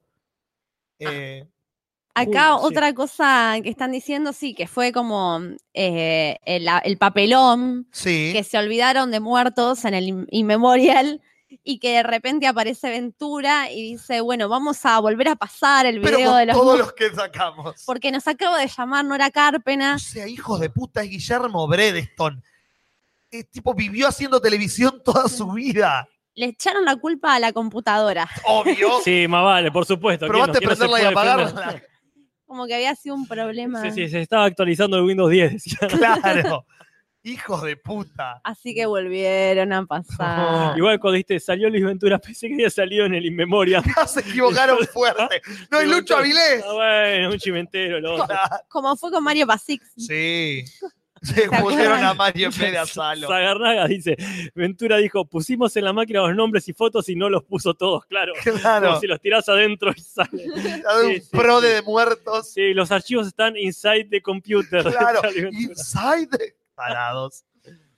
Este, después, bueno, otros momentos que fueron criticados fueron los besos los besos entre Porque Carla vivimos en los 70 todavía. No, no, ¿Qué? no, no. Fue criticado más allá, como de la gente de la comunidad gay que dice, por ejemplo, como que Nancy Duplá y Carla Peterson estaban juntas y ellas tienen algo como de mostrar la sororidad, entonces estaban como que se daban besos, se abrazaban y, y hay un tema que yo lo vengo escuchando bastante en Futurock con esta cuestión de sexualizar el lesbianismo. Pero no es sexualizar. Para mí no, Bueno, para mí no. No es sexualizar, porque lo- si vos ves el beso, que también se lo dieron eh, Minujín y, Y Luciano Castro. Castro, no tenía nada de sexualidad, era una cuestión de amistad, era darle un beso a un amigo. Para mí tampoco, o sea, pero bueno, hay una... Atrasan esas cosas. Sí, de todas formas hay que tener cuidado. No, no pasó justo esta semana de esas dos chicas lesbianas en Londres. que no, fueron, eh, ¿Cuándo pasó? no fue en Londres.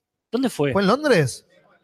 ¿Fue en Londres? Ah, Sí. pensé que había sido en otro eh, lado. uruguayas, porque son uruguayas. Ah, Ah, por eso, tema, claro, por claro. eso mi cerebro hizo un... Sí, está, está bien. Sí, Uruguay es en Londres. Ahí está. Sí. Sí, co- confunde, confunde. Pero claro, bueno, hay que ver ahí hasta qué punto no es tan bien, más allá que no sea el caso, un momento para reforzar esa temática. Sí, Porque también está muy presente eso de que eh, hasta que no pasa algo así, que nos enteramos que unas uruguayas en Londres las fajaron por no darse un beso desde una concepción absolutamente arcaica, como vos decís, de que, ah, son lesbianas, tienen que estar sexualizadas ante mis ojos. claro. Entonces, quizás, a ver, muy ajeno a la, a la- a la- a la discusión específica esta, porque no sé el caso de que están hablando, pero sí es, es Carla verdad que... Peterson ganó el premio, Sí. se dio un pico con, se dio un beso con Nancy Uplá. Sí. Eh, Juan Minujín, que estaba nominado junto a Castro, sí, ganó él y los dos se dieron un beso como felicitándose el uno al otro. má- más allá de que no sea el caso, entonces, no viene mal traer a colación esta, eh, esta problemática que sigue pasando. Hay un o sea, hay un- una temática que yo en parte estoy de acuerdo, por ejemplo, que en, en Futurock se ha dado este debate con el videoclip, por ejemplo, entre Talía y Lali Espósito, que Sí. están las dos refregándose el culo, están sexualizadas, y si ahí no hay una mierda de sororidad, ahí lo estás haciendo para calentar gente. Pero en el caso de Carla Peterson y Nancy Duplá, y para mí eh, le tienen un poco de bronca a ellas porque son Sí. medias, hege- o sea, son hegemónicas y todo eso, Porque trabajan en la tele, sí, está bien. pero para mí hay algo de ellas que realmente lo transmiten como desde la amistad entre ellas, de mujeres, actrices que trabajan juntas, no tienen problem- problemas y los conflictos que supuestamente deberían tener, como en otras épocas era esto de las divas, la competencia de cartel y qué sé yo, ellas quisieron jugarla por otro lado. Somos amigas, nos llevamos re bien y somos las dos protagonistas. Claro. Yo lo interpreto así, Exacto. pero hay gente que las criticó y bueno, Bueno, pero las cada- criticó a ellas. las criticó, sí, ¿Ves? Ahí está. Ah, bueno, Es a lo voy, voy a hablar y la voy a cagar. Lo, lo pongo antes por lo que voy a decir. La Bueno. voy a cagar seguramente. voy preparando algún botón. Pero, ¿por qué las mujeres están bardeando a otras mujeres por expresarse? Si Talía y Lali Espósito hacen un clip eh, refregándose para calentar a alguien, ¿cuál es el problema? Si Carla Peterson, eh, mujeres enfrentándose con mujeres. Y atrasa, lógica ya el planteo. atrasa Igual, sí, eso. eso igual dejémoslo a discusiones también entre mujeres, porque también que vos lo digas Por también eso es, dije es que me- la voy a cagar, pero quiero poner el tema en, en discusión porque es como, A mí me parece que es ¿por interesante. qué no se bardeó el beso de Castro con Minujín? no, no, también seguramente lo No, bardearon. seguramente, pero no sabemos. Eh, Sabemos ese.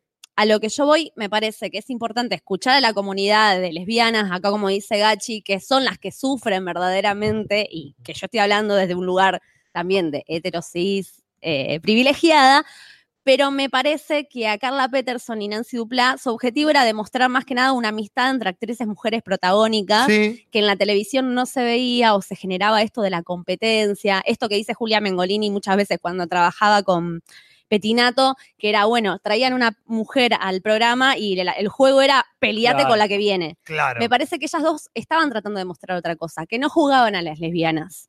Pero bueno, entiendo que haya gente que se pueda enojar. Yo me parece que yo las defiendo, las banco en esa postura. Me, gusta, estás en, en una postura inesperada de bancadora de Martín Fierros. Claro. No, no, porque el Martín Fierro como evento me parece una mierda, pero sí banco a Carla Peterson, a Nancy Duplá, a Es- Maite Lanata. Es una mierda, pero es una plataforma. eh, porque me parece que también es muy fácil hablar en el podcast de esto, me parece muy fácil hablar en es lo que yo decía. o en un podcast eh, X, pero plantarse frente a la sociedad siendo... Están transmitiendo en todo el país. Acá Bel B dice, pasa que a Nancy y Carla también se las odia, entre comillas, pone, por su posición política y su posición en el aborto, y ahora es como, ay, encima se besan. Este, claro, que está bien, yo no sé cuáles son las personalidades ni los pensamientos de esta gente, pero sí está bien si tenés algún seguimiento, digamos, por ejemplo, de, de- de cada celebridad y sabes que su accionar cotidiano no es ese, quizás te choque por eso, pensé, ah, en cámara esto, pero afuera no. Claro. O sea, yo me doy besos con mis amigos y está todo bien. O sea, Claro. yo me, me saludo con un pico y no pasa nada, pero todo el mundo sabe más o menos cómo soy. Que no Claro. decir, ah, no, es un tipo reconservador y después anda ahí haciéndose eh, el liberado.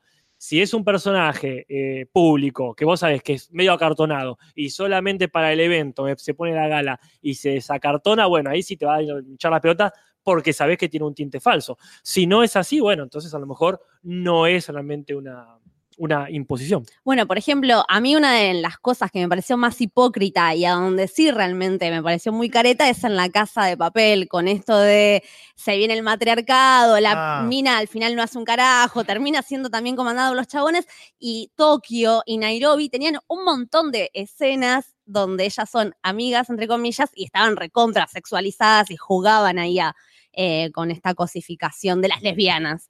Eh, pero me parece que este no es el caso. Claro. Pero bueno, eh, vamos cerrando. Habría que empezar a usar el perobuenómetro. Sí. Porque abusamos del pero bueno, no sé si Nati, pero vos y yo seguro. Y es un conectorazo. Es un Te, conectorazo. te agarra cualquier cosa. Pero bueno, no tiene nada que ver lo que voy a decir con lo que estaba diciendo. Voy a empezar Pero así. bueno, En fin. en fin. Eh, ¿Cerramos las noticias? cerramos las noticias, sí. Vale. Se va Rodolfo. Están las cosas, países. Y si las hemos contado.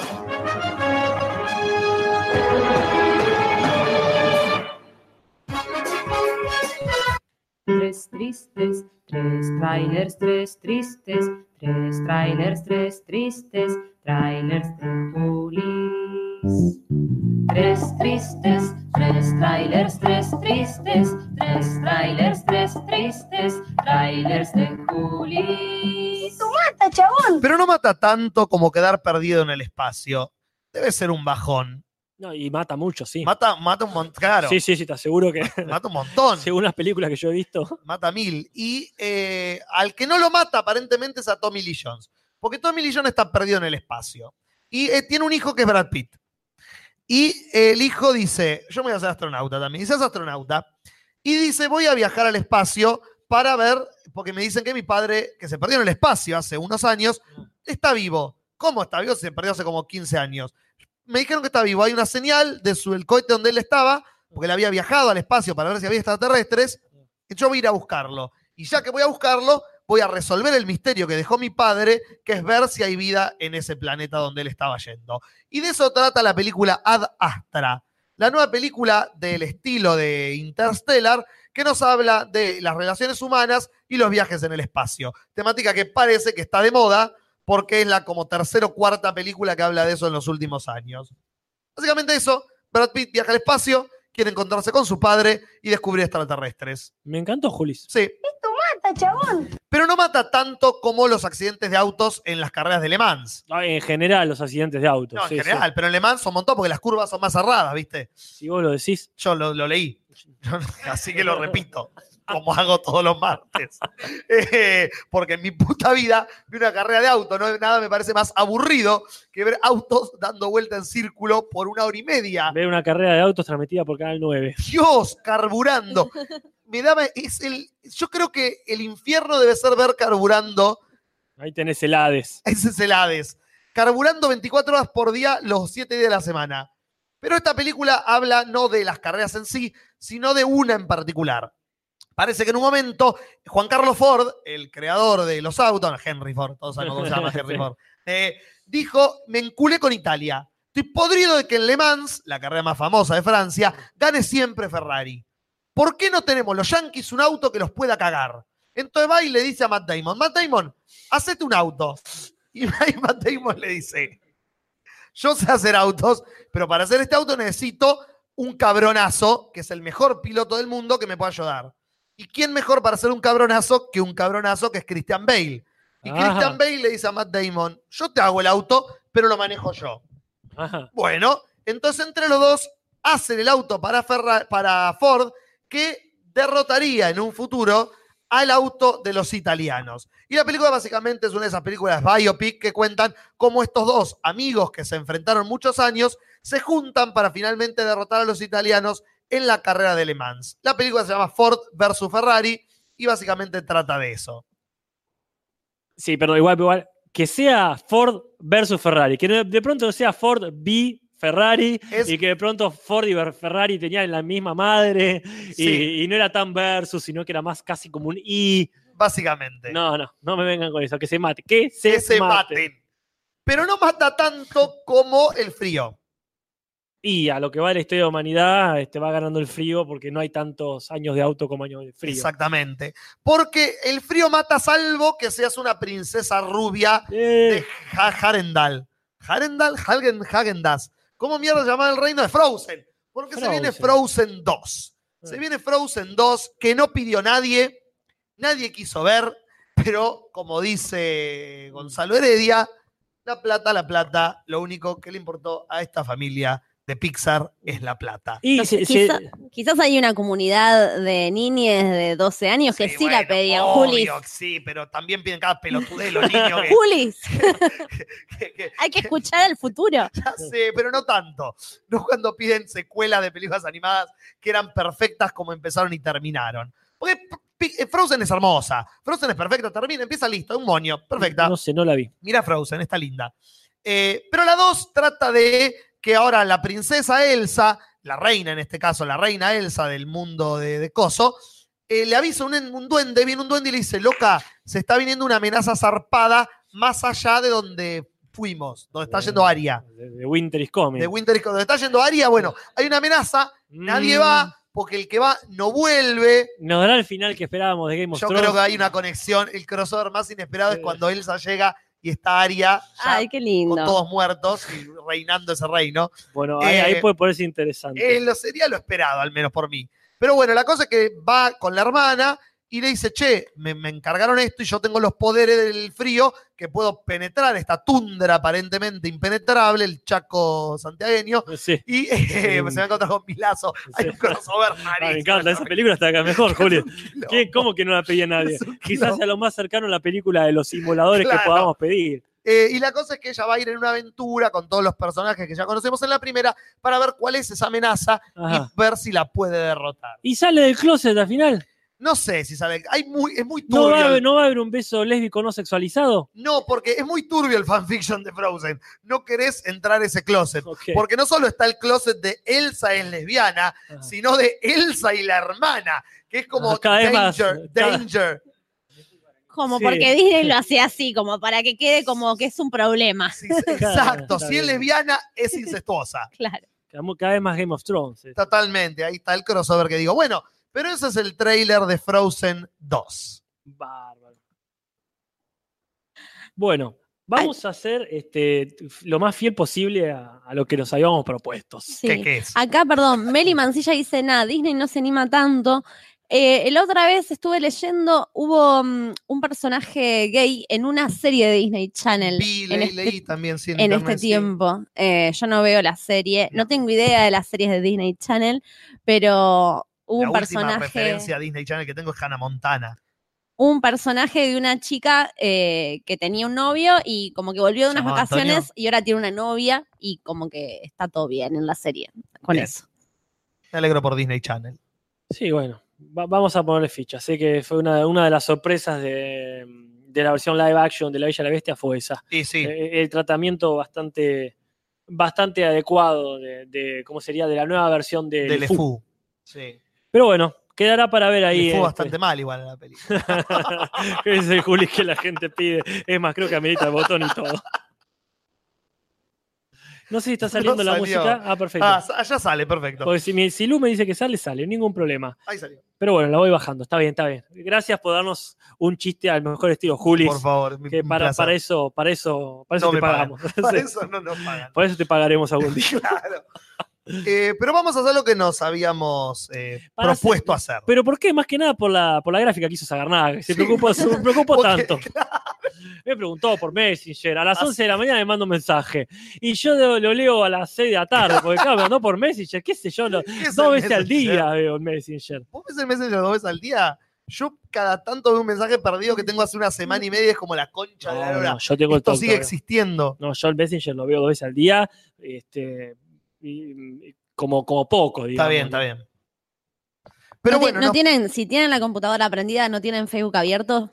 tengo Facebook abierto, pero hay Sí. veces que no estoy como puesto en Facebook, entonces No, claro, pero no está ahí como abierto. Sí. Sí, está, eh, pero está, siempre es la última pestaña. O sea, Sí. yo Claro. que tengo tres, ponele, y está.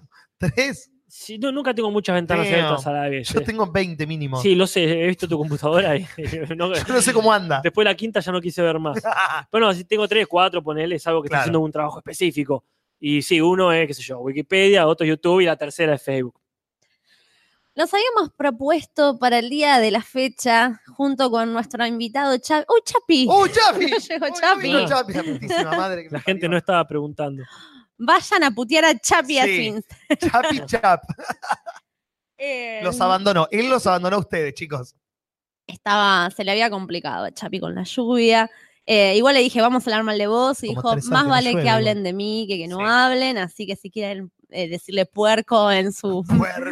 mandarle mensajes. Puerco. Ay, por favor, hagámoslo. Sí. Ay, Sí, sí. Vayan y pónganle Chapi Chap solo en En, Instagram. en la última foto de Chapi, vayan y pónganle Puerco. puerco. tres puntitos suspensivos, cosa que tenga alguna connotación de doble sentido. ¿Qué estás Ay, haciendo que no estás en el podcast, puerco? Sí, sí. Me encanta la palabra puerco. Sí, nos trajimos el smoking al pedo acá. Sí. En Yo voy a tirar cositas de campanas en la noche, porque no voy a desplayar. vale. Pero- ¿Por qué no? Vito, el personaje de la mote, estuvo todos los últimos episodios usando el, el puerco como mm, insulto y para mí lo sacó de la faraona. Claro Dijo, que sí. Estoy casi segura, me encantaría un día preguntarle, che, la mote, ¿lo hiciste por la faraona? Eh, era bien. muy gracioso como que el villano diga puerco. Es muy fa- no- nadie dice, nadie. Molotov es la única gente que escucho decir puerco. Un mate, Julis. No, te agradezco. Bueno, Eh, la gente dice campanas. campana, no, no hay Lo- campana. voy a, no voy a contar nunca al final para ir tirando cositas. Perlitas. Como Claro. yo haré lo mismo con Chernobyl. Claro. Eh, En- ¿Qué nos propusimos? Estamos dando- Hablamos de, hablamos de gente que admiramos, no sé si es ídolos, quizás mucho ídolos, pero nos damos cuenta que no somos gente como con mucho ídolo, No, pero sí de admirar a alguno- algunas figuras. Sí. Entonces, desde ahí dijimos, hablemos de esas figuras que admiramos, pero no de las más obvias, no de las que ya hemos mencionado. No sé si- y ahí se nos presentó el problema. exactamente. Eh, arrancamos por la infancia. Esto Sí. medio va a ser como un refrito, siento, como hablar de. Obvio. Historia universal de la El infancia. público se renueva.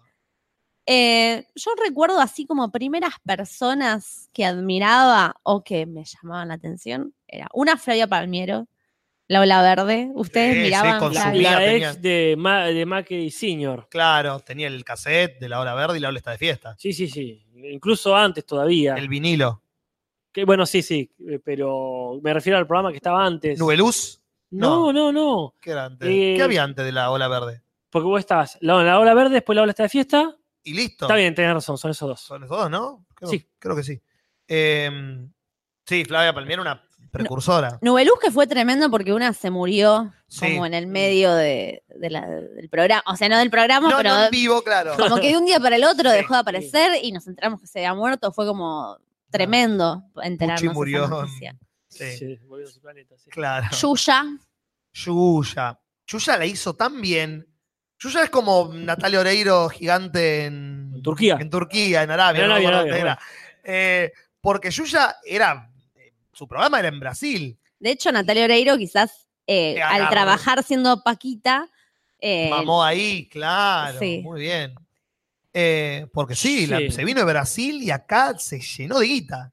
plato volador. Para mí era una locura esto, Sí, que sí. baje Yuya en un plato Sí, volador. Fuerte, fuerte. Se abre una, baje el plato volador, se abre la puerta y salga una rubia hegemónica, blanca, de ojos claros. Y era, quiero ser ella, Mónica Geller. Eh, quiero ser ella. es que no había, no había Yuya. Yuya había una sola. y Claro. Era como perfecta. Es que fuera de Palmiero tenías, por ejemplo, no sé, el Team Reina Rich. Claro. Y esa, esa grieta la vino a zanjar Yuya. Mal. Dijo, "Eh, ¿qué es lo que va a pasar en este país? Va a dejar, cuando nos invada Brasil, Pacoca. nos va a invadir Brasil, vamos a hacer el En nuevo un in- plato volador. en un plato volador y vamos a decir, ya fue todo, vamos a hacer una colonia del imperio de Brasil. Sí. O, o Novo Imperio do Brasil, y nosotros vamos a estar acá, sí, ya fue, viva el carnaval, viva la. Desorden y progreso. Ahí, sí, tal cual. Y la grieta va a ser, va a ser, va a ser llenada por Pacoca. Exactamente.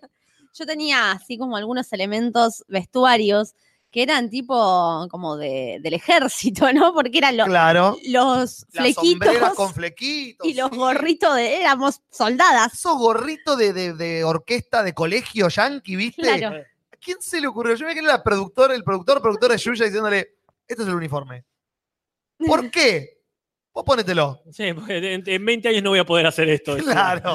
Sí, me acuerdo la gran frase de, el gran diálogo en general de, de un buen día acerca de las paquitas. Uy, Dios. Este, así turbia. que representa el pensamiento típico de esa época. Sí. Es, eh, la, la, la frágil impunidad del padre comentando o opinando sobre las paquitas. Sí. Eh, bueno, Reina Rich yo también miraba. ¿Ustedes veían Reina Rich? Reina en Sí, yo colores. me diría Sí. Reina, Reina en Reina colores. en colores, sí. Reina en colores y, Y, y después estaba Bosque y Bosque Chocolate. Chocolate, Bosque gracias. Chocolate. Bosque Chocolate, Bosque Chocolate. chocolate. Muy y gracioso. no sé cómo Una canción, late que late, La, a mí me sigue esta que late, Bate que late. bate. Que lo- late que late, el bosque chocolate, sí. Eh, Y acá están tirando después la otra grieta que era Caramelito y Panam, ¿verdad? Sí, eso ya no en los 90. Sí, sí, más en adelante. dos- no, claro, ahí ya éramos grandes. O Sí. sea, no, yo, Yo no, curtí, terminé- no curtí caramelito y para. No curtí Caramelito. Caramelito era lo único que lo último que salió cuando yo estaba dejando de ver esas cosas. Como que Bosque Chocolate fue el último fracaso de mi época. sí, sí. Pero no en la vida, en la vida tuve como 20 más, pero de programas que veía, quiero decir. Y no ahora. Ah, no, Sí. no, no, y, voy a tirar una que está seguro. Si alguien más vio esto, por favor dígalo. A ver. Veía un programa que se llamaba Tardes de Sol con Solita Silveira y ella era Uf. la intendenta de un lugar que se llamaba, no me puedo acordar el nombre, pero era como la intendenta. Claro. y aparecían diversos personajes eh, que la iban a visitar a. Solita. Eh, muy, muy, estoy diciendo muchos. Acá, porque el resto de la, del tiempo estaba ¿Alguien, solita. ¿Alguien recuerda eso? Yo, lo no, mi- eh, yo Matías, tengo idea. Yo la verdad que no tengo recolección al respecto. Matías Parman dice, yo lo miraba. ¿Cómo se Ah, llamaba? Tardes de Sol, como caricias en la panza. Tardes de Sol y no me acuerdo. No sé. Tardes de sol. Ta, ta, ta. Acá estamos hablando- está, por supuesto, hemos destapado la olla. Y Nati Cáceres Espíndola está hablando del agujerito sin fin. Cuando lo Sí. más copado que le podía pasar al mundo era, era Julián Wey. Julián Weich era como un tipo copado, ¿te Sí, imaginas? a, mí me gustó, a mí me gustó mucho cuando hicieron Cablín porque lo sacaron del medio a él Sí. y todos los copados en serio. se Morgado y Prol. Y sí, sí, y las muchachas, no, no me acuerdo mucho los nombres de- del staff del No. Agujerito Sin Fin. Me acuerdo de, de- de Claudio Morgado y Esteban Prol, que fue como. Bueno, porque ellos han estado en otros lados, Claro. lo hemos conocido y consumido de grandes también. yes. Pero Nahuel Zagarnaga dice, chicos, yo soy el gigantesco de Manuel Wirtz. ¡Ey, gracias! Ese era el que iba a nombrar yo. Manuel Wirtz, por Ese supuesto. era mi, que mi tenía- referente. Él, bueno, el tipo manejaba el Ecto 1, ¿qué querés? Era O los sea. fantasmas y él solamente manejaba el Ecto 1. Era increíble porque el tipo hacía lo que se le cantaba el orto. ¿Cómo se llamaba el programa? Eh, la no me concha del acuerdo. pato. No, Ay, no se que- llamaba la concha no. del pato, Julis. Estoy seguro que si se llamaba algo no era ni del pato y me ha hecho mucho menos una concha.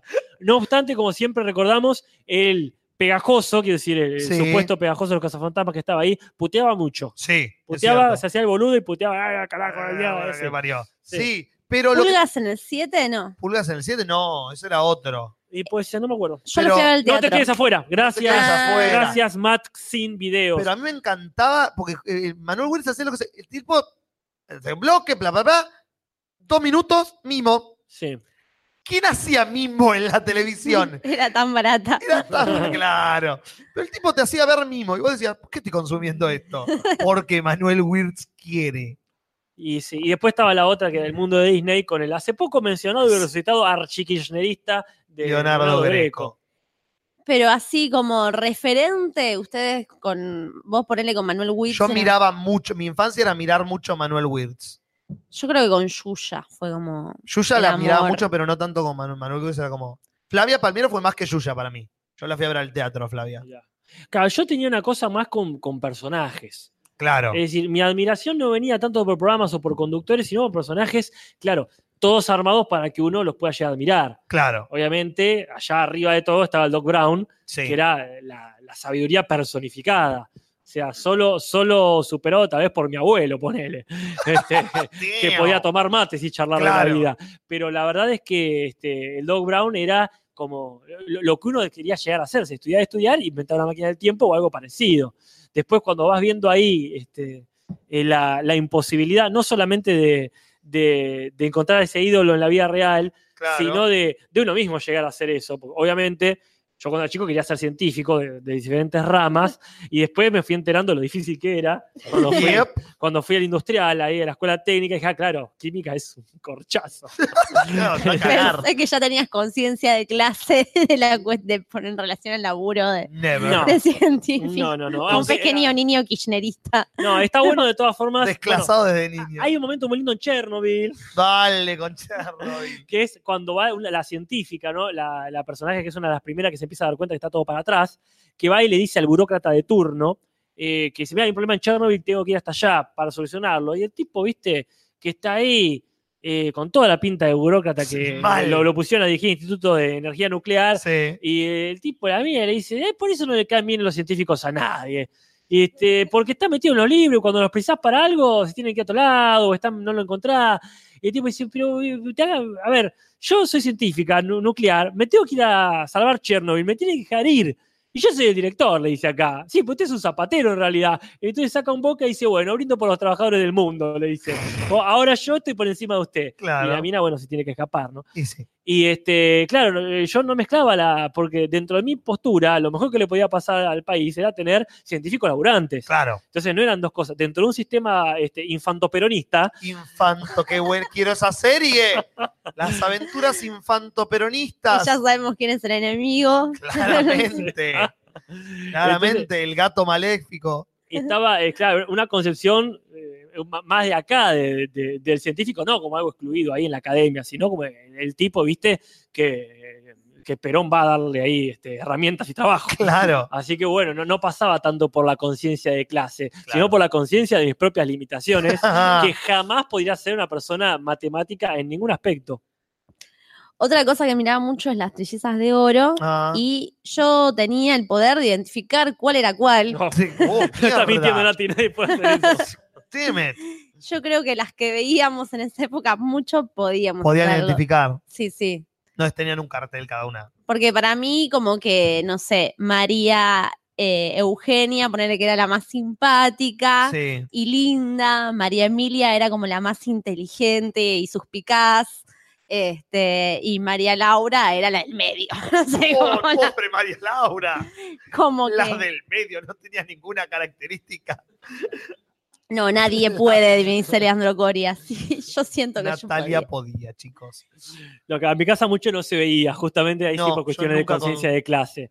Tres mujeres rubias, este, novias de polistas, conduciendo un programa, no, en casa no se veía. Claro.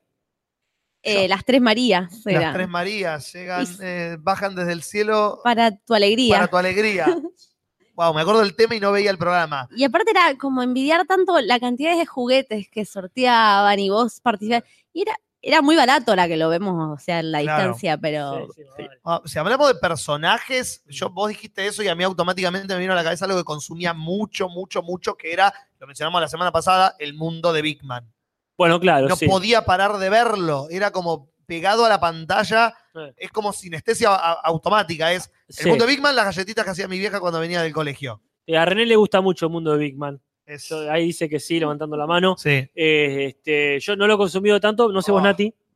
eh, sí, sí, sí, pero no, no me acuerdo mucho. Con la rata y lo, la lo miraba, pero. Ah. sí, sí. Sí, sí, hoy en día, hoy en día, hoy en día quiero decir, el año pasado me acuerdo que me, creo que charlamos acá en, en algún podcast y me picó el bichito de la nostalgia y me lo googleé Mm. y me vi un par de capítulos en inglés, que no lo había visto nunca en el idioma original. Claro. Y es súper distinto porque la energía de los actores es otra. Bueno. Eh, pero es como que era como verlo por primera vez y era como, sí, sigue siendo tan bueno, la puta que lo parió. Mm. Sigue siendo tan bueno como cuando era chico. Sí, acá la gente está hablando mucho del mundo de Big Man. Estas son las cosas que René, si quisiera hacer una puesta en escena, podría hacer de proyectar el, el chat a- acá Claro. este, para que no se pierda nada, porque la gente parece que has destapado una, una linda, este, no una olla, digamos, has abierto una puerta nostálgica importante. Yo no Sí. sé qué tanto lo admiraban, pero creo que todos teníamos un. Admiraba que existe un programa de ciencia para niños de ese calibre. Claro, porque yo me acuerdo lo más parecido era el Dog Brown en la, el dibujo La serie de animado, que siempre terminaba, no sé si Nati vos lo veías, eh, el dibujo animado de Volver al Futuro, Sí, Sí, sí. que terminaba siempre con el Dog Brown haciendo un experimento. claro. sí.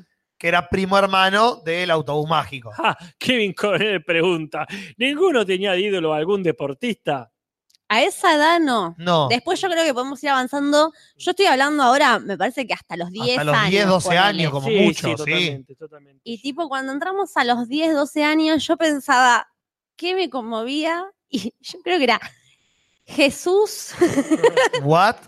Jesús y Romina Yan, como dos. Bueno, ambos tuvieron el mismo destino, así que conectan de alguna manera.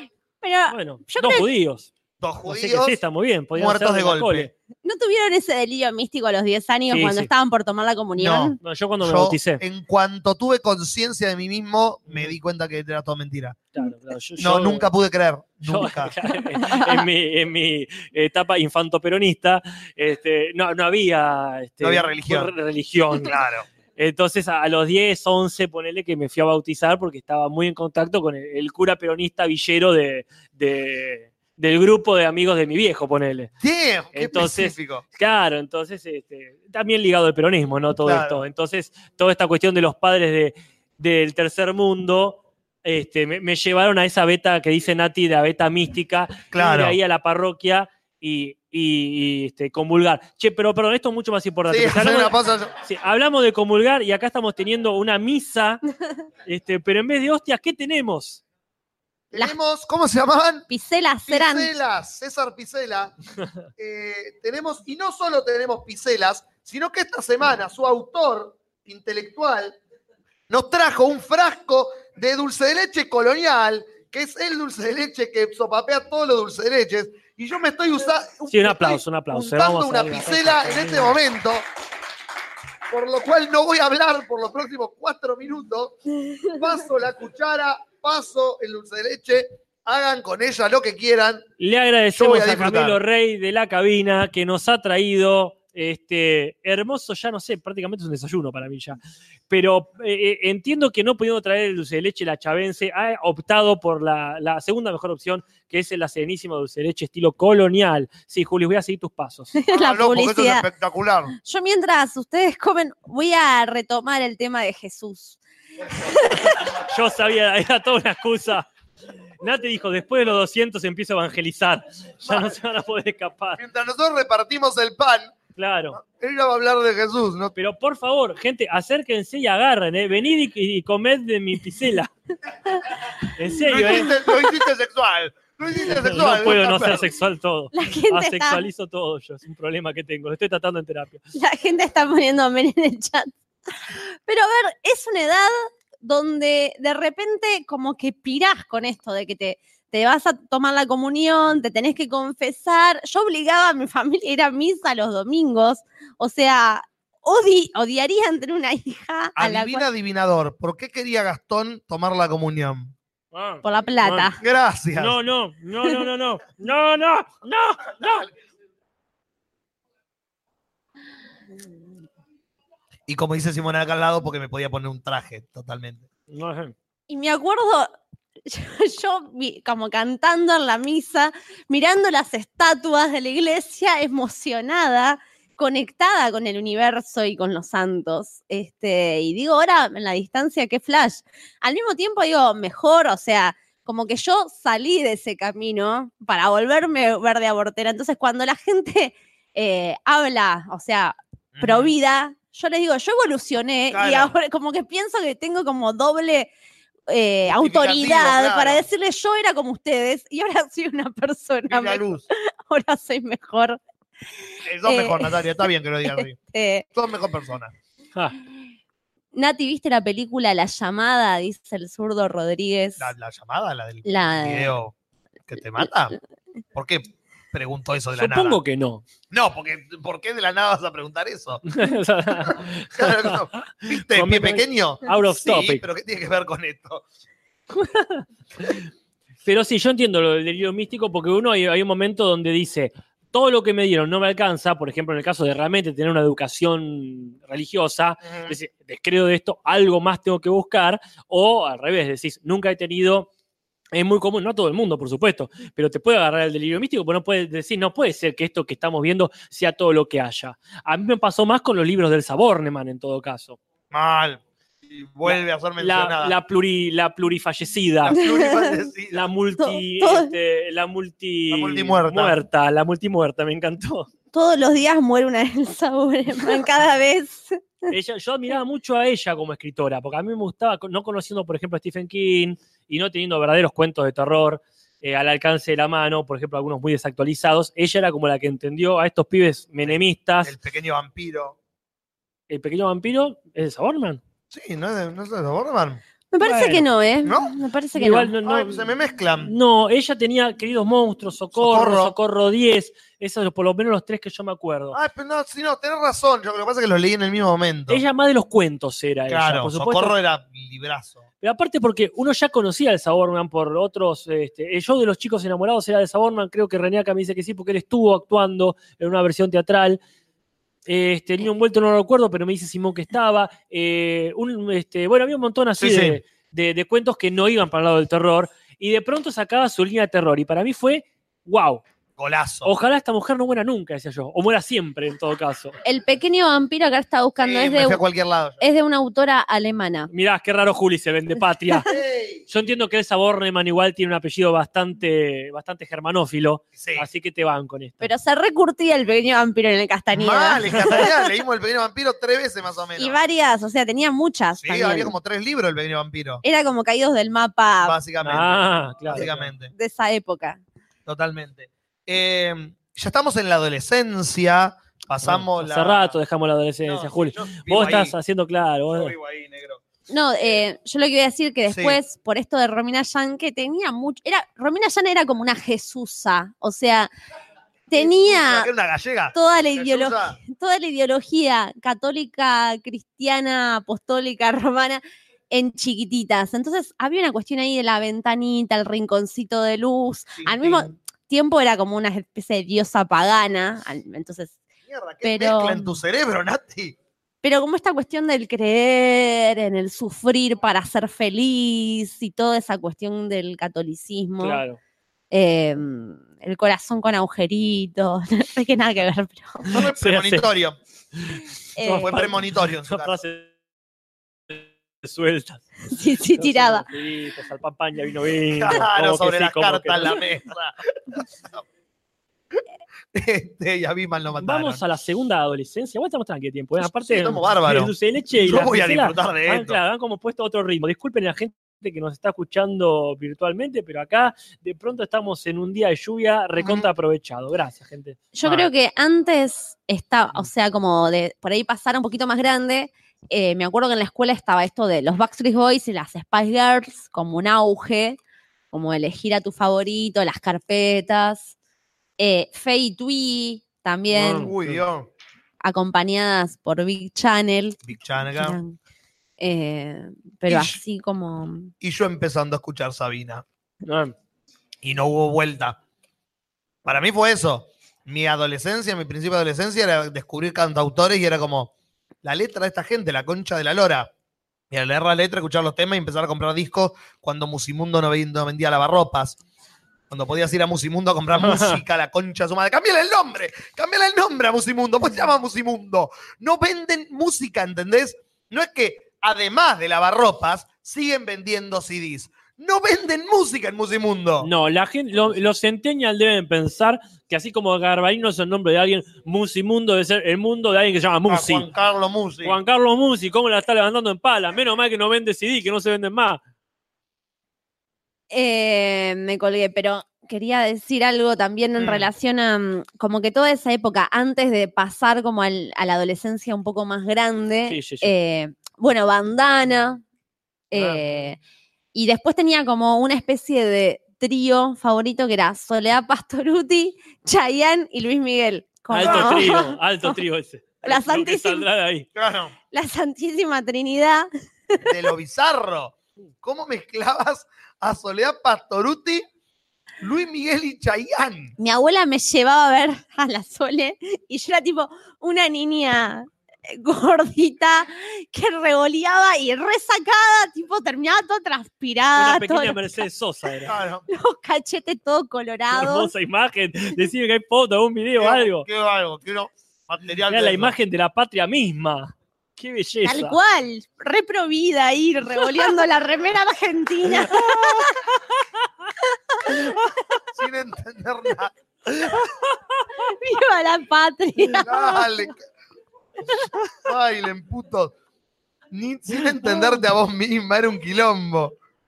Pobre tu cerebro en ese momento. Estaba en tantos lugares distintos al mismo tiempo. Ay, Jesús, la Sole y, y mi abuela, decía. Claro, la puta que lo parió. Tatuado, tatuado ahí. Gimnasia. Jesús, la Sol y gimnasia. Era, Claro. era la vida de. Nati en ese momento. Claro, a mí con la música yo eh, estaba redescubriendo cosas de los 80 y antes, ¿no? La adolescencia, la primera adolescencia era Sandro. Era escuchar Sandro, descubrir ahí, no sé, los, los cassettes de, de- de mi viejo. Sí. No, igual yo también tenía, paralelamente tenía los cachet, los cachet, los cassettes que estaban de los Beatles, de Queen, todo eso me gustaba mucho. Eh, pero bueno, había algo como de lo popular que me vibraba por ese lado. Claro. Tenía el póster de Luis Miguel en el placar, el llaverito del diario íntimo con Chayanne y Luismi. eh, sí, sí. Me, Genial. yo me, me fan- fantaseaba mucho con Luis Miguel, como que me ponía los cassettes grabados de Luis Miguel y tipo bailaba en mi casa, me abrazaba una columna y flasheaba que era él.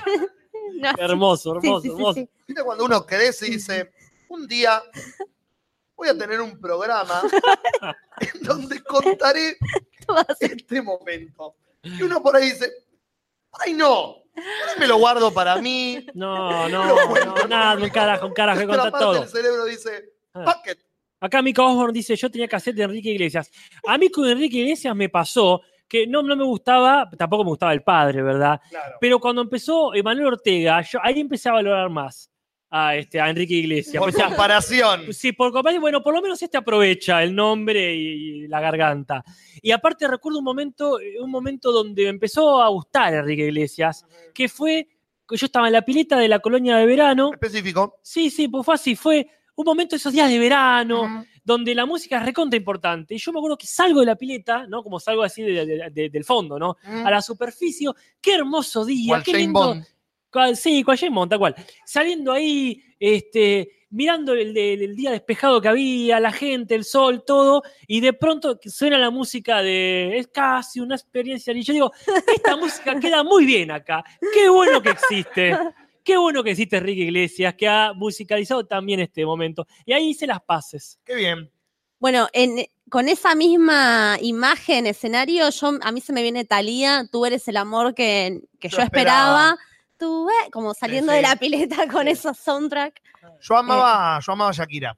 Shakira también. Bueno. Shakira sí, tenía sí. todos los discos del primero hasta que empezó a cantar en inglés. Me compré el primer disco, ¿cómo se llamaba?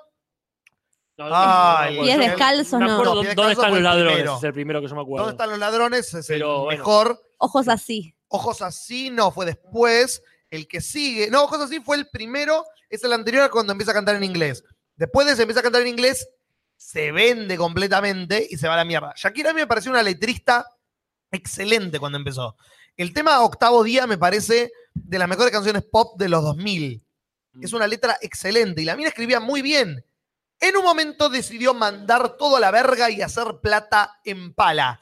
Ah, perdón, Gabriel Galdá me dice, Enrique Iglesias hizo un videoclip con Dani Trejo, el círculo se cerró. Listo. Dice, Se no, pero sí, no, Shakira tiene esa cuestión que aparte lo va descubriendo por etapas. O sea, ahora Gaby me desasnó bastante sobre algunos temas que no son los más conocidos. En el video hermoso que hace con Varano, que hacen Gaby con Ujú. Ezequiel Varano, este, se, se meten, viste, en cuestiones también musicales, que eso me pasa a cinco cuadras, Claro. ¿no? Entonces vas viendo realmente el, el fenómeno que fue ella. Sí, no era sí. simplemente, vamos, vamos a las caderas y digamos waka. Pe- Eso fue ahora. Ese es el tema. Waka Waka es la muerte de Shakira. Debería de- destruirse su carrera en este momento. Shakira no, se haga- murió, Juli. No, pero se murió su carrera y su, el No, respeto no. que teníamos como ella, por ella como artista. No, no, Porque no, no. Yo me pongo de rodillas. Waka. No, no, no. Waka Waka, canta la hija de mil putas. No sabés qué Yo siento- significa eso. Quizás en un idioma africano significa algo re profundo. Seguramente que sí, Casper. Incomprobable. Yo la banco a Carla Peterson y a Shakira. ¿Por qué bancas a Shakira hoy? ¿Qué hace Shakira para que la banquemos? Dejó a Antoñito de la Rúa. Es cierto, eso está bien. De empresaria, artista, es un concepto, no No, sé. no, está bien, es una mercenaria zarpada. Es- y la mina la levanta en pala y respeto como capitalista salvaje. Yo respeto muchísimo eso. Es una postura. Me encantaría estar en su lugar. Vendería el ojete con él la facilidad como artista que lo vendió ella para tener esa plata. Todos los que me conocen lo saben. Pero a mí me gustaba la música que hacía. Y dejó de hacer música la mina. Se actualizó para mí. No, eso no es actualizarse, Estoy, estoy, se- estoy seguro que sigue haciendo música. Tengo la sensación de que sigue siendo cantante. Eso Hizo no la obra de su vida y después empezó a hacer lo que vende. Ay, Nati, no digas eso que me siento miedo por tu trayectoria eh, actoral en este momento. Que voy a empezar a hacer las cosas que vendan. No, Nati. Hablábamos fuera del aire con, con René hoy de eh, dónde uno pone la línea como artista de venderse o de seguir se- llegando a un camino. Shakira Mm. claramente en un momento tomó una decisión clara que fue fuck it. A mí me pasó eso, y guarda, por favor, que, se- que se me juzgue por lo que soy ahora. A mí me pasó eso con Nick. Yo también me gusta, a mí también me gustaba Nick. El Nick, Político. indefendible, por supuesto, siempre, que renovó el humor político, y cuando digo renovó, quiero decir que Robó de gente que no conocíamos. le puso algunos adornos ahí. Es como cambiar algunos muebles del living, ¿viste? Y de pronto poner cortinas más, más nuevas. Pero yo me acuerdo, cuando yo eh, leía que yo, la, la revista del diario La Nación, que mi abuelo lo compraba, mi, mi abuelo, pseudo gorila, compraba obviamente los domingos La Nación. Y, y estaba cosa medio aburrida, ¿viste? Chiste que a lo mejor no entendía. Y de pronto había un chiste que era el Titanic, pero con todos los políticos que uno más o menos conocía. Estaba de la Rúa, Mejide, teniendo un romance de Titanic Claro. o la guerra de las galaxias, que eso es- creo que es, es un, un hito, un hito en el humor eh, político argentino. El que te jedi, el regreso del que te jedi. Eh, claro, era el chiste. yo era era, como, era- entendí ¡Juego de esa referencia, entendí esa referencia, era el Capitán América este, Mal. contento, decía, ah, claro, por fin dejaron de hacer chiste, no sé, de Seineldini, de Angelos, qué sé yo. Dios, sí. Y en ese sentido, eso, un avance, no digo que avanzó 20 casilleros, pero bueno, renovó.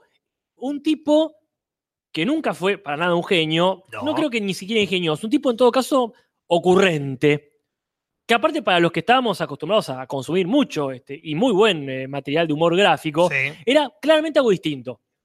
Y entonces toda esa etapa donde Gaturro era simplemente el que hacía un comentario por el comentario atrás, del final. cuando estaba, porque uno yo lo empecé a leer cuando ni existía Gaturro.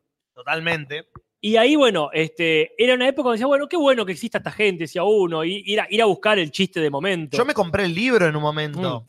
Cuando era un poquito más grande, 15, 16, 17 años, me Mm. compré el libro que hacía. Yo aprendí de política, Ah. lamentablemente, mm, en un porcentaje no grande, pero importante, porque gracias a Nick, más importante, por Mm. alguien que sí admiraba y podemos hablar después, que es Enrique Pinti, Bueno, que es un genio. Eh, em, pero Nick era como, ¿qué está pasando en la política esta semana? Era la tira de Nick. Y de pronto ver cómo se empieza a poner insufrible. Dios. Y, y después, y después recién en la, una tercera etapa de Nick viene el Nick plagio, que ya es ahora lo, lo- lo que es y por lo que él se ha hecho famoso, ¿no? O Como el gran y detestado. Pero bueno, si acá Nahuel Sagarnaga recuerda, Gaturro, que ni en pedo era un personaje para chicos, era este, la peluca, eh, como suele decirse, en el, primer, empezó siendo eso. en el primer chiste de, de gato no había gato, que eran todos los ministros buscando, haciendo mish mish, Sí. y en el medio, sentado en el sillón de Rivadavia, por ejemplo, Menem pelado. Y era así, todo buscando el gato. Ese, ese era el gaturro, realmente. Claro, así surgió y bueno, se comió todo. Y yo después entré como a una era de la confusión. O sea, si no está confundida antes, Claro, más difícil fueron los 14, 15, donde realmente tuve como un vacío existencial y ahí ya era como mucho más complicado. Ya nada me terminaba de cerrar, no terminaba de admirar a nadie, estaba mucho más perdida. Y me parece que lo que me sucedió es que empecé a admirar personas más reales y cercanas. Y tenía una amiga que era un poco más grande que yo, Fátima, que en ese momento me introdujo al mundo Cortázar ah, y fue como que ya a esa edad me volví un poco más ñoña. Claro. ponele. Y era como todo el pasado de Jesús, Luis Miguel y Chayán, prendí La fuego todo en el patio y agarré rayuela y dije, esta es la nueva Natalia. Como- ah. Bueno, Así que sí, creo que como dice acá, de Simón, el pinar de la obra de tu vida. Ahí empezó. Mm. Como que empecé a buscar ya a esa edad. Como Está que bien. sí, creo que ahora que lo pienso, había una cosa igual paralela como de la calentura en relación a lo sexual, que era, sí, estoy más por este lado, pero miro Son Amores y me regalienta Nicolás Cabrí, Mariano Claro. Martínez y mm, pegué entradas, me regalaron entradas para ir al teatro y era tipo como, le toqué la mano a Mariano Martínez y era como, Ah, no me las lavó más. sí, sí, sí. Pero bueno, paralelamente en lo que yo admiraba iba por ese lado más ñoño. Claro, no, yo en la adolescencia, como decía recién, me, vol- me puse, me encontré la beta del humor y la beta de la política. Eh, y el humor político conectados era como, ah, a mí siempre me gustó la política y los, las intricancias de lo que es, eh, cómo es una elección y cómo, por qué las, cómo se traiciona y cómo son todos una mierda. Como de chico me di cuenta que eran todos una mierda, por suerte. Entonces ya partía de una base copada que me podía burlar de todos. Eh, y de golpe, un día, en el videoclub, que yo iba todos los días, porque estaba a dos cuadras de mi casa, la película tres, cuatro veces por semana, pasando las, viste, cuando estaban las tarjetas, estaba la tapa pegada a un pedazo Sí. de cartón, y pasaba las tarjetas para ver qué quería alquilar, salsa criolla. Enrique Pinti, conocí a Enrique Pinti, Claro. de, como de reputación, había visto alguna cosa, alguna entrevista en la tele, me intriga lo alquilo. Me fumo las dos horas y media de ese espectáculo y no podía, no entendía el nivel de, de calidad que estaba viendo, el nivel, la velocidad con la que hablaba ese hombre. ¿Cómo puedo entenderle si habla tan rápido? Decía mi cerebro. Y absorbía, y era alquilarlo, y alquilarlo de vuelta, y verlo de vuelta, y verlo de vuelta, y aprender de política con eso, con el humor, aprender a putear, y aprender a hacer chistes, y llevarlos al colegio. Y era hablar de historia, y cuando hablamos de historia, dábamos la historia y yo entendía Claro. lo que estaba dando la profesora, no por cómo le estaba dando de la manera de mierda que le estaba dando Serra, eh, sino por Enrique Pinti. Entender historia de ese lado y el humor para hacer chistes con respecto a lo que se estaba dando, robando los chistes de salsa criolla. Serra, puerca. La rebanco a Serra. No, horrible. El único profesor bueno de historia que había en el colegio era Maki. El resto era todos una mierda. Referencia para Natalia de mí y nadie más. Eh, pero. y tu y- hermano, sí. Y mi hermano se está escuchando, o el Pelu, eh, amigo en común del match. Eh, pero después era eso, y después la, ahí la parte de mierda, porque tenemos la parte buena del humor y la parte de mierda del humor, que era Pepe Muleiro, Ah, bueno, claro. que era mi mecanismo de defensa en el colegio. ¿Viste cuando yo contaba que a mí no me bulleaban en el colegio, como yo encontré la zona gris Claro. y me quedé ahí a vivir entre los bulleados y los populares? Mm. Y era eso, yo agarraba en casa, me leía los chistes, iba al colegio y todos se reían. Y listo. Entonces era como, de golpe... Dejemos vivo a este. Claro, nos va a entretener. Y yo como, dale, forro, vas allá, vas a estar fracasando en tu vida, trabajando de nuevo en este colegio de mierda el resto de tu vida y yo afuera, no parando de triunfar. Esa es mira, mi, mi posición ante esa gente de mierda. Eso fue lo que te enseñó Nick de la política. Exactamente. Pero bueno, esa era como la defensa. Y en el medio, la salvación. Lo mejor de lo mejor, y ahí sí, gente que admiro, Lelutier. Le Luthier. Ah, El día que descubrí. Luthier, Midachi, ¿te imaginas? El tipo era un hipócrita. Eh, el tipo era un hipócrita de mierda. Lo peor es que yo consumía Midachi, ¿eh? Obvio, sí, Lo sí. Me alquilaba los videos de los Midachi de los 80, recién salido de Santa Fe, los veía y me reía. Sí, sí. Pero un día vi Midachi y miré el, y miré, y el- y miré el Luthier y vi a Midachi como, Qué como, chabacano ¿quién que es son eso? ustedes? Váyanse de mi casa. claro. ¿Qué hacen todavía ustedes aquí? Y el día que vi el Luthier fue como, no, ¿qué, es esto? Hay juego de palabras, hay humor, hay música, te están usando traje. ¡Ah! No, es demasiado perfecto esto. Y bueno, eso fue, esa fue mi adolescencia, fue el humor y la política. Claro, porque a, a mí, to- to- toda esta gente le- siempre le encontraba algún defecto. yo. Claro. Eh, no, no defecto en sí, por eso quién soy yo, para, para hablar de Enrique Pinti. Se ha alargado una tormenta. Sí. Qué bueno. Apoteótica. Sí, este, me perdí el hilo, pero decía que esta Esta le encontrabas defectos. Claro, claro, gente. defecto en el sentido, obviamente, no en sí mismo, ¿no? Pero digo cosas que no se me podían aplicar. Claro. Siempre había una cuestión que, bueno, como hasta acá. Ajá. Que bueno, no me podía consumir como acabo de consumir estas piselas con Sí. leche, que hasta no quedó ninguna, no paré. No. Entonces había una cuestión así, bueno, si no me, esto no me representa. Pero que eran absolutamente eh, absolutamente compatibles con otras cosas. Por ejemplo, era genial conocer a Pinti, disfrutarlo y de pronto ver que estaba en un video de este, Logieco, Sí. el de Ojo con los Orozco. Claro. Porque a mí, ya de esa época, uno me, me- me encantaban estos, como, bueno, estos crossovers que hacía, Sí. la, que hacía la televisión o la cultura argentina. Eh, el- después del momento fundante de la jueza Barú Budía, Claro. cuánta gente copada junta, venía, por ejemplo, el videoclip de Nosotros no somos como los Orozco, que estaba todo el mundo para mí. Claro.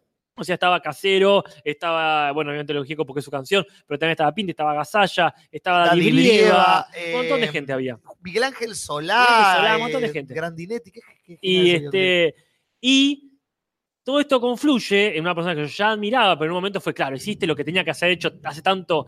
O sea, creo que estaba entre la propaganda de recero del vino sanjuanino, Sí. que juntaba lo- todos los cantantes este, Sí. populares argentinos, y lo que me costó el amor de Laura, Ay, gracias. que me es había esta, de eso. esta opereta o zarzuela que hizo Alejandro Dolina con todos sus amigos. Dios, qué perfecto que es Y, eso. pues, hace- de- mandó a grabar a, a España una canción por Serrat, con tal de que esté Serrat también. O sea, estaba Sí. Serrat, estaba Sando, estaba Mercedes Sosa, estaba este, Lelutier, y así, un montón. Dios, Baglietto, todo. Julia. Senco, Baglietto. Un montón de gente. Este, y, y eso es claro. ¿Cómo no hay una película de esto? Porque Este, es inasible. Todos los conocidos este, de- del palo. Y ese tipo de cosas a mí me genera mucha, mucha admiración. Sí. Gente que era capaz de nuclear a, a la gente que ya sabía que eran grosos de por sí. Me había olvidado de Zapata, sí, porque No. yo en esa época sí, me había olvidado completamente. A esa misma edad, 16, 17 años, ahí es cuando empecé a escuchar La venganza será terrible.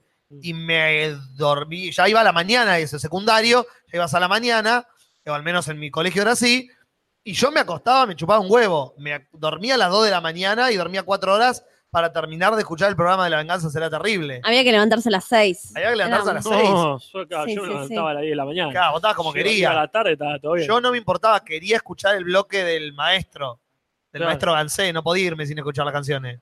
Pero bueno, a mí me. Yo a Dolina lo, lo- siempre lo admiré porque, aparte, primero, una de las cosas que nos conectaban a todos en casa.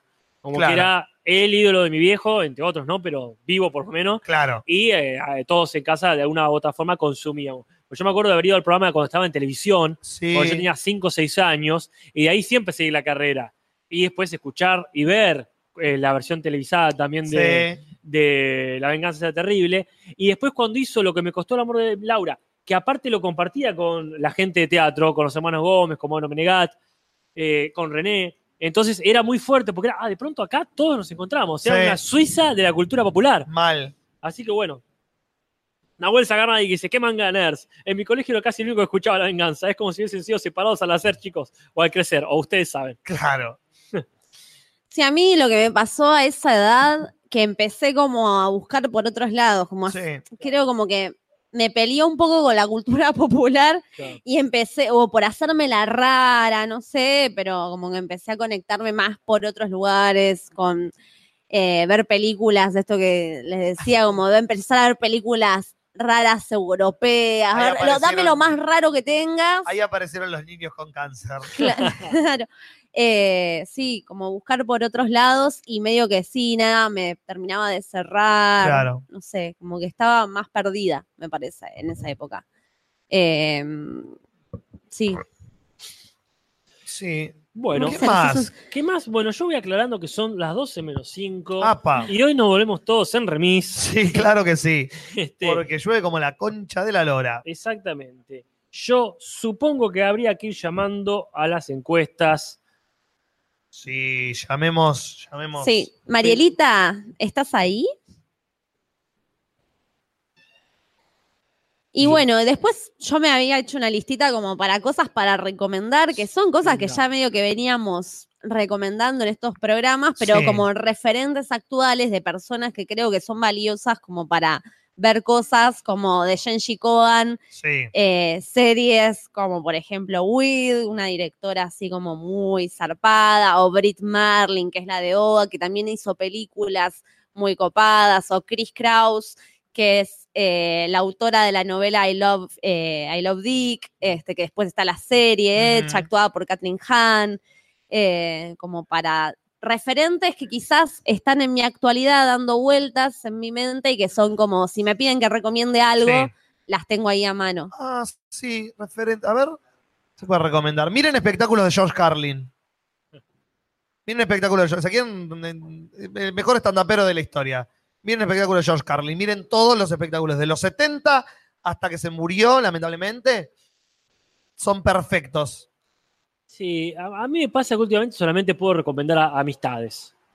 Es decir, ya está. Si, si el Chapi escribe bien, vayan a ir al Chapi. Claro. Me piden en todo caso a mí, los cuento y le mando, le mando fotocopia. Claro. Eh, esa cuestión de decir, eh, no, no tengo gente nueva conocida para recomendar, Mm. excepto cosas eventuales. Que Claro. me olvido al mes, ponele. El otro día estaba escuchando la banda La Otra Sí. y digo, bueno, es muy bueno, pero me voy a olvidar a lo mejor dentro de. Cambio, y a lo seguro.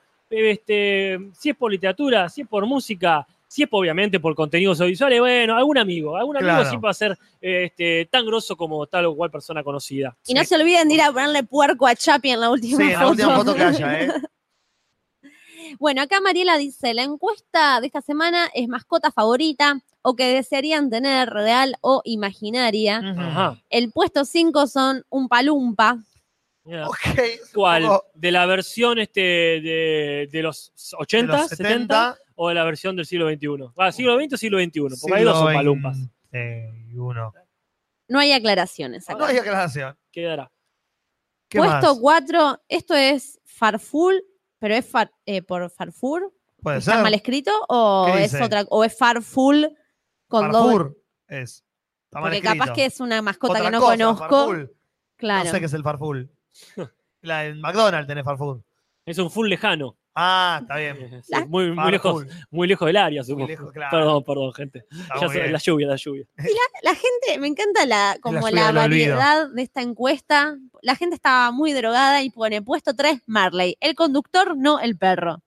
Ok. Ah, bien, bien, Me gustaría tener de mascota al conductor Marley. Y puesto 2, ponen perro, así como bien genérico. ¡Oh! Terminó perdiendo. ¡Qué bien! Iba ganando. Puesto 1, gato. El gato, claro que sí. Aguante los gatos sobre los perros, loco. Me sorprende porque yo no te conozco ningún gato, pero te he conocido varios perros. Tuve mi primer mascota fue un gato, una Ah. gata. Después tuve perro, pero son de mi vieja. Claro. Yo prefiero a los gatos de los perros. Los perros son boludos. Los gatos, los gatos son independientes. Los gatos no te necesitan a vos. Los gatos te morís y se comen tu cadáver. Son lo más cercano a los humanos que hay.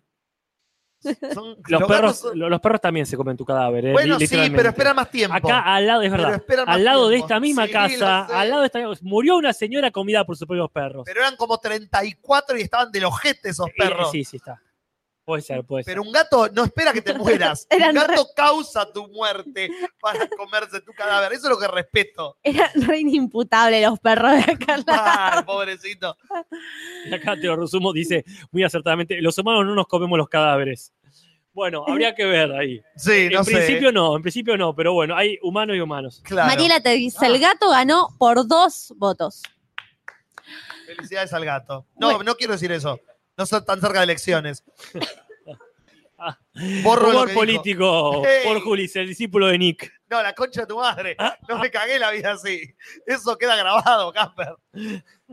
Y para ir cerrando, yo voy a decir cosas que vamos a hablar la semana que viene. Sí. Sí, por para favor. que vayan viendo si pueden, que es la película X-Men, que no sé el nombre, la última. X-Men Dark Phoenix. Dark Phoenix, sí. Rocketman, La película de. Elton John. Good Omens. La serie de Amazon del Diablo de Neil Gaiman. Sí. Si llegamos, Dolor Sí. y Gloria. La película de Almodóvar. Si llegamos, Years and Years. Una serie inglesa con Emma Thompson. Si llegamos Chernobyl. Una serie que Casper sigue rompiendo la pelota. Ah, Y Black Mirror. Y Black Mirror que volvió con Miley Cyrus. Ahora con más Miley Cyrus. Ya hay que gritar porque la lluvia está Sí, re yo no sé- potente. a la gente no. Nosotros estamos gritando para escuchar a nosotros mismos. La gente debe estar. ¿Por qué está gritando esta gente si le estamos escuchando perfecto? somos, uno, somos los viejos chotos del teléfono. ¿Qué? ¿Qué? Yo te Acá, escucho bien, abuela. No hables fuerte voz. Belve dice de Handmaid's Tale, empecé a ver el primer capítulo de la tercera temporada, pero como recién empieza, le podemos dar un changüí para Está más bien, adelante. Está muy bien. Bueno, eh, Casper, si quiere musicalizar el momento, nos vamos yendo. Musicalicemos el momento. Gente, pónganle me gusta a todo lo que le tienen que poner me gusta, suscríbanse a todos los canales, sobre todo Bardear por Bardear. Eh, po- eh, comenten que Nati se va a encargar de contestar los mensajes. eh, hagan todo lo que tienen que hacer.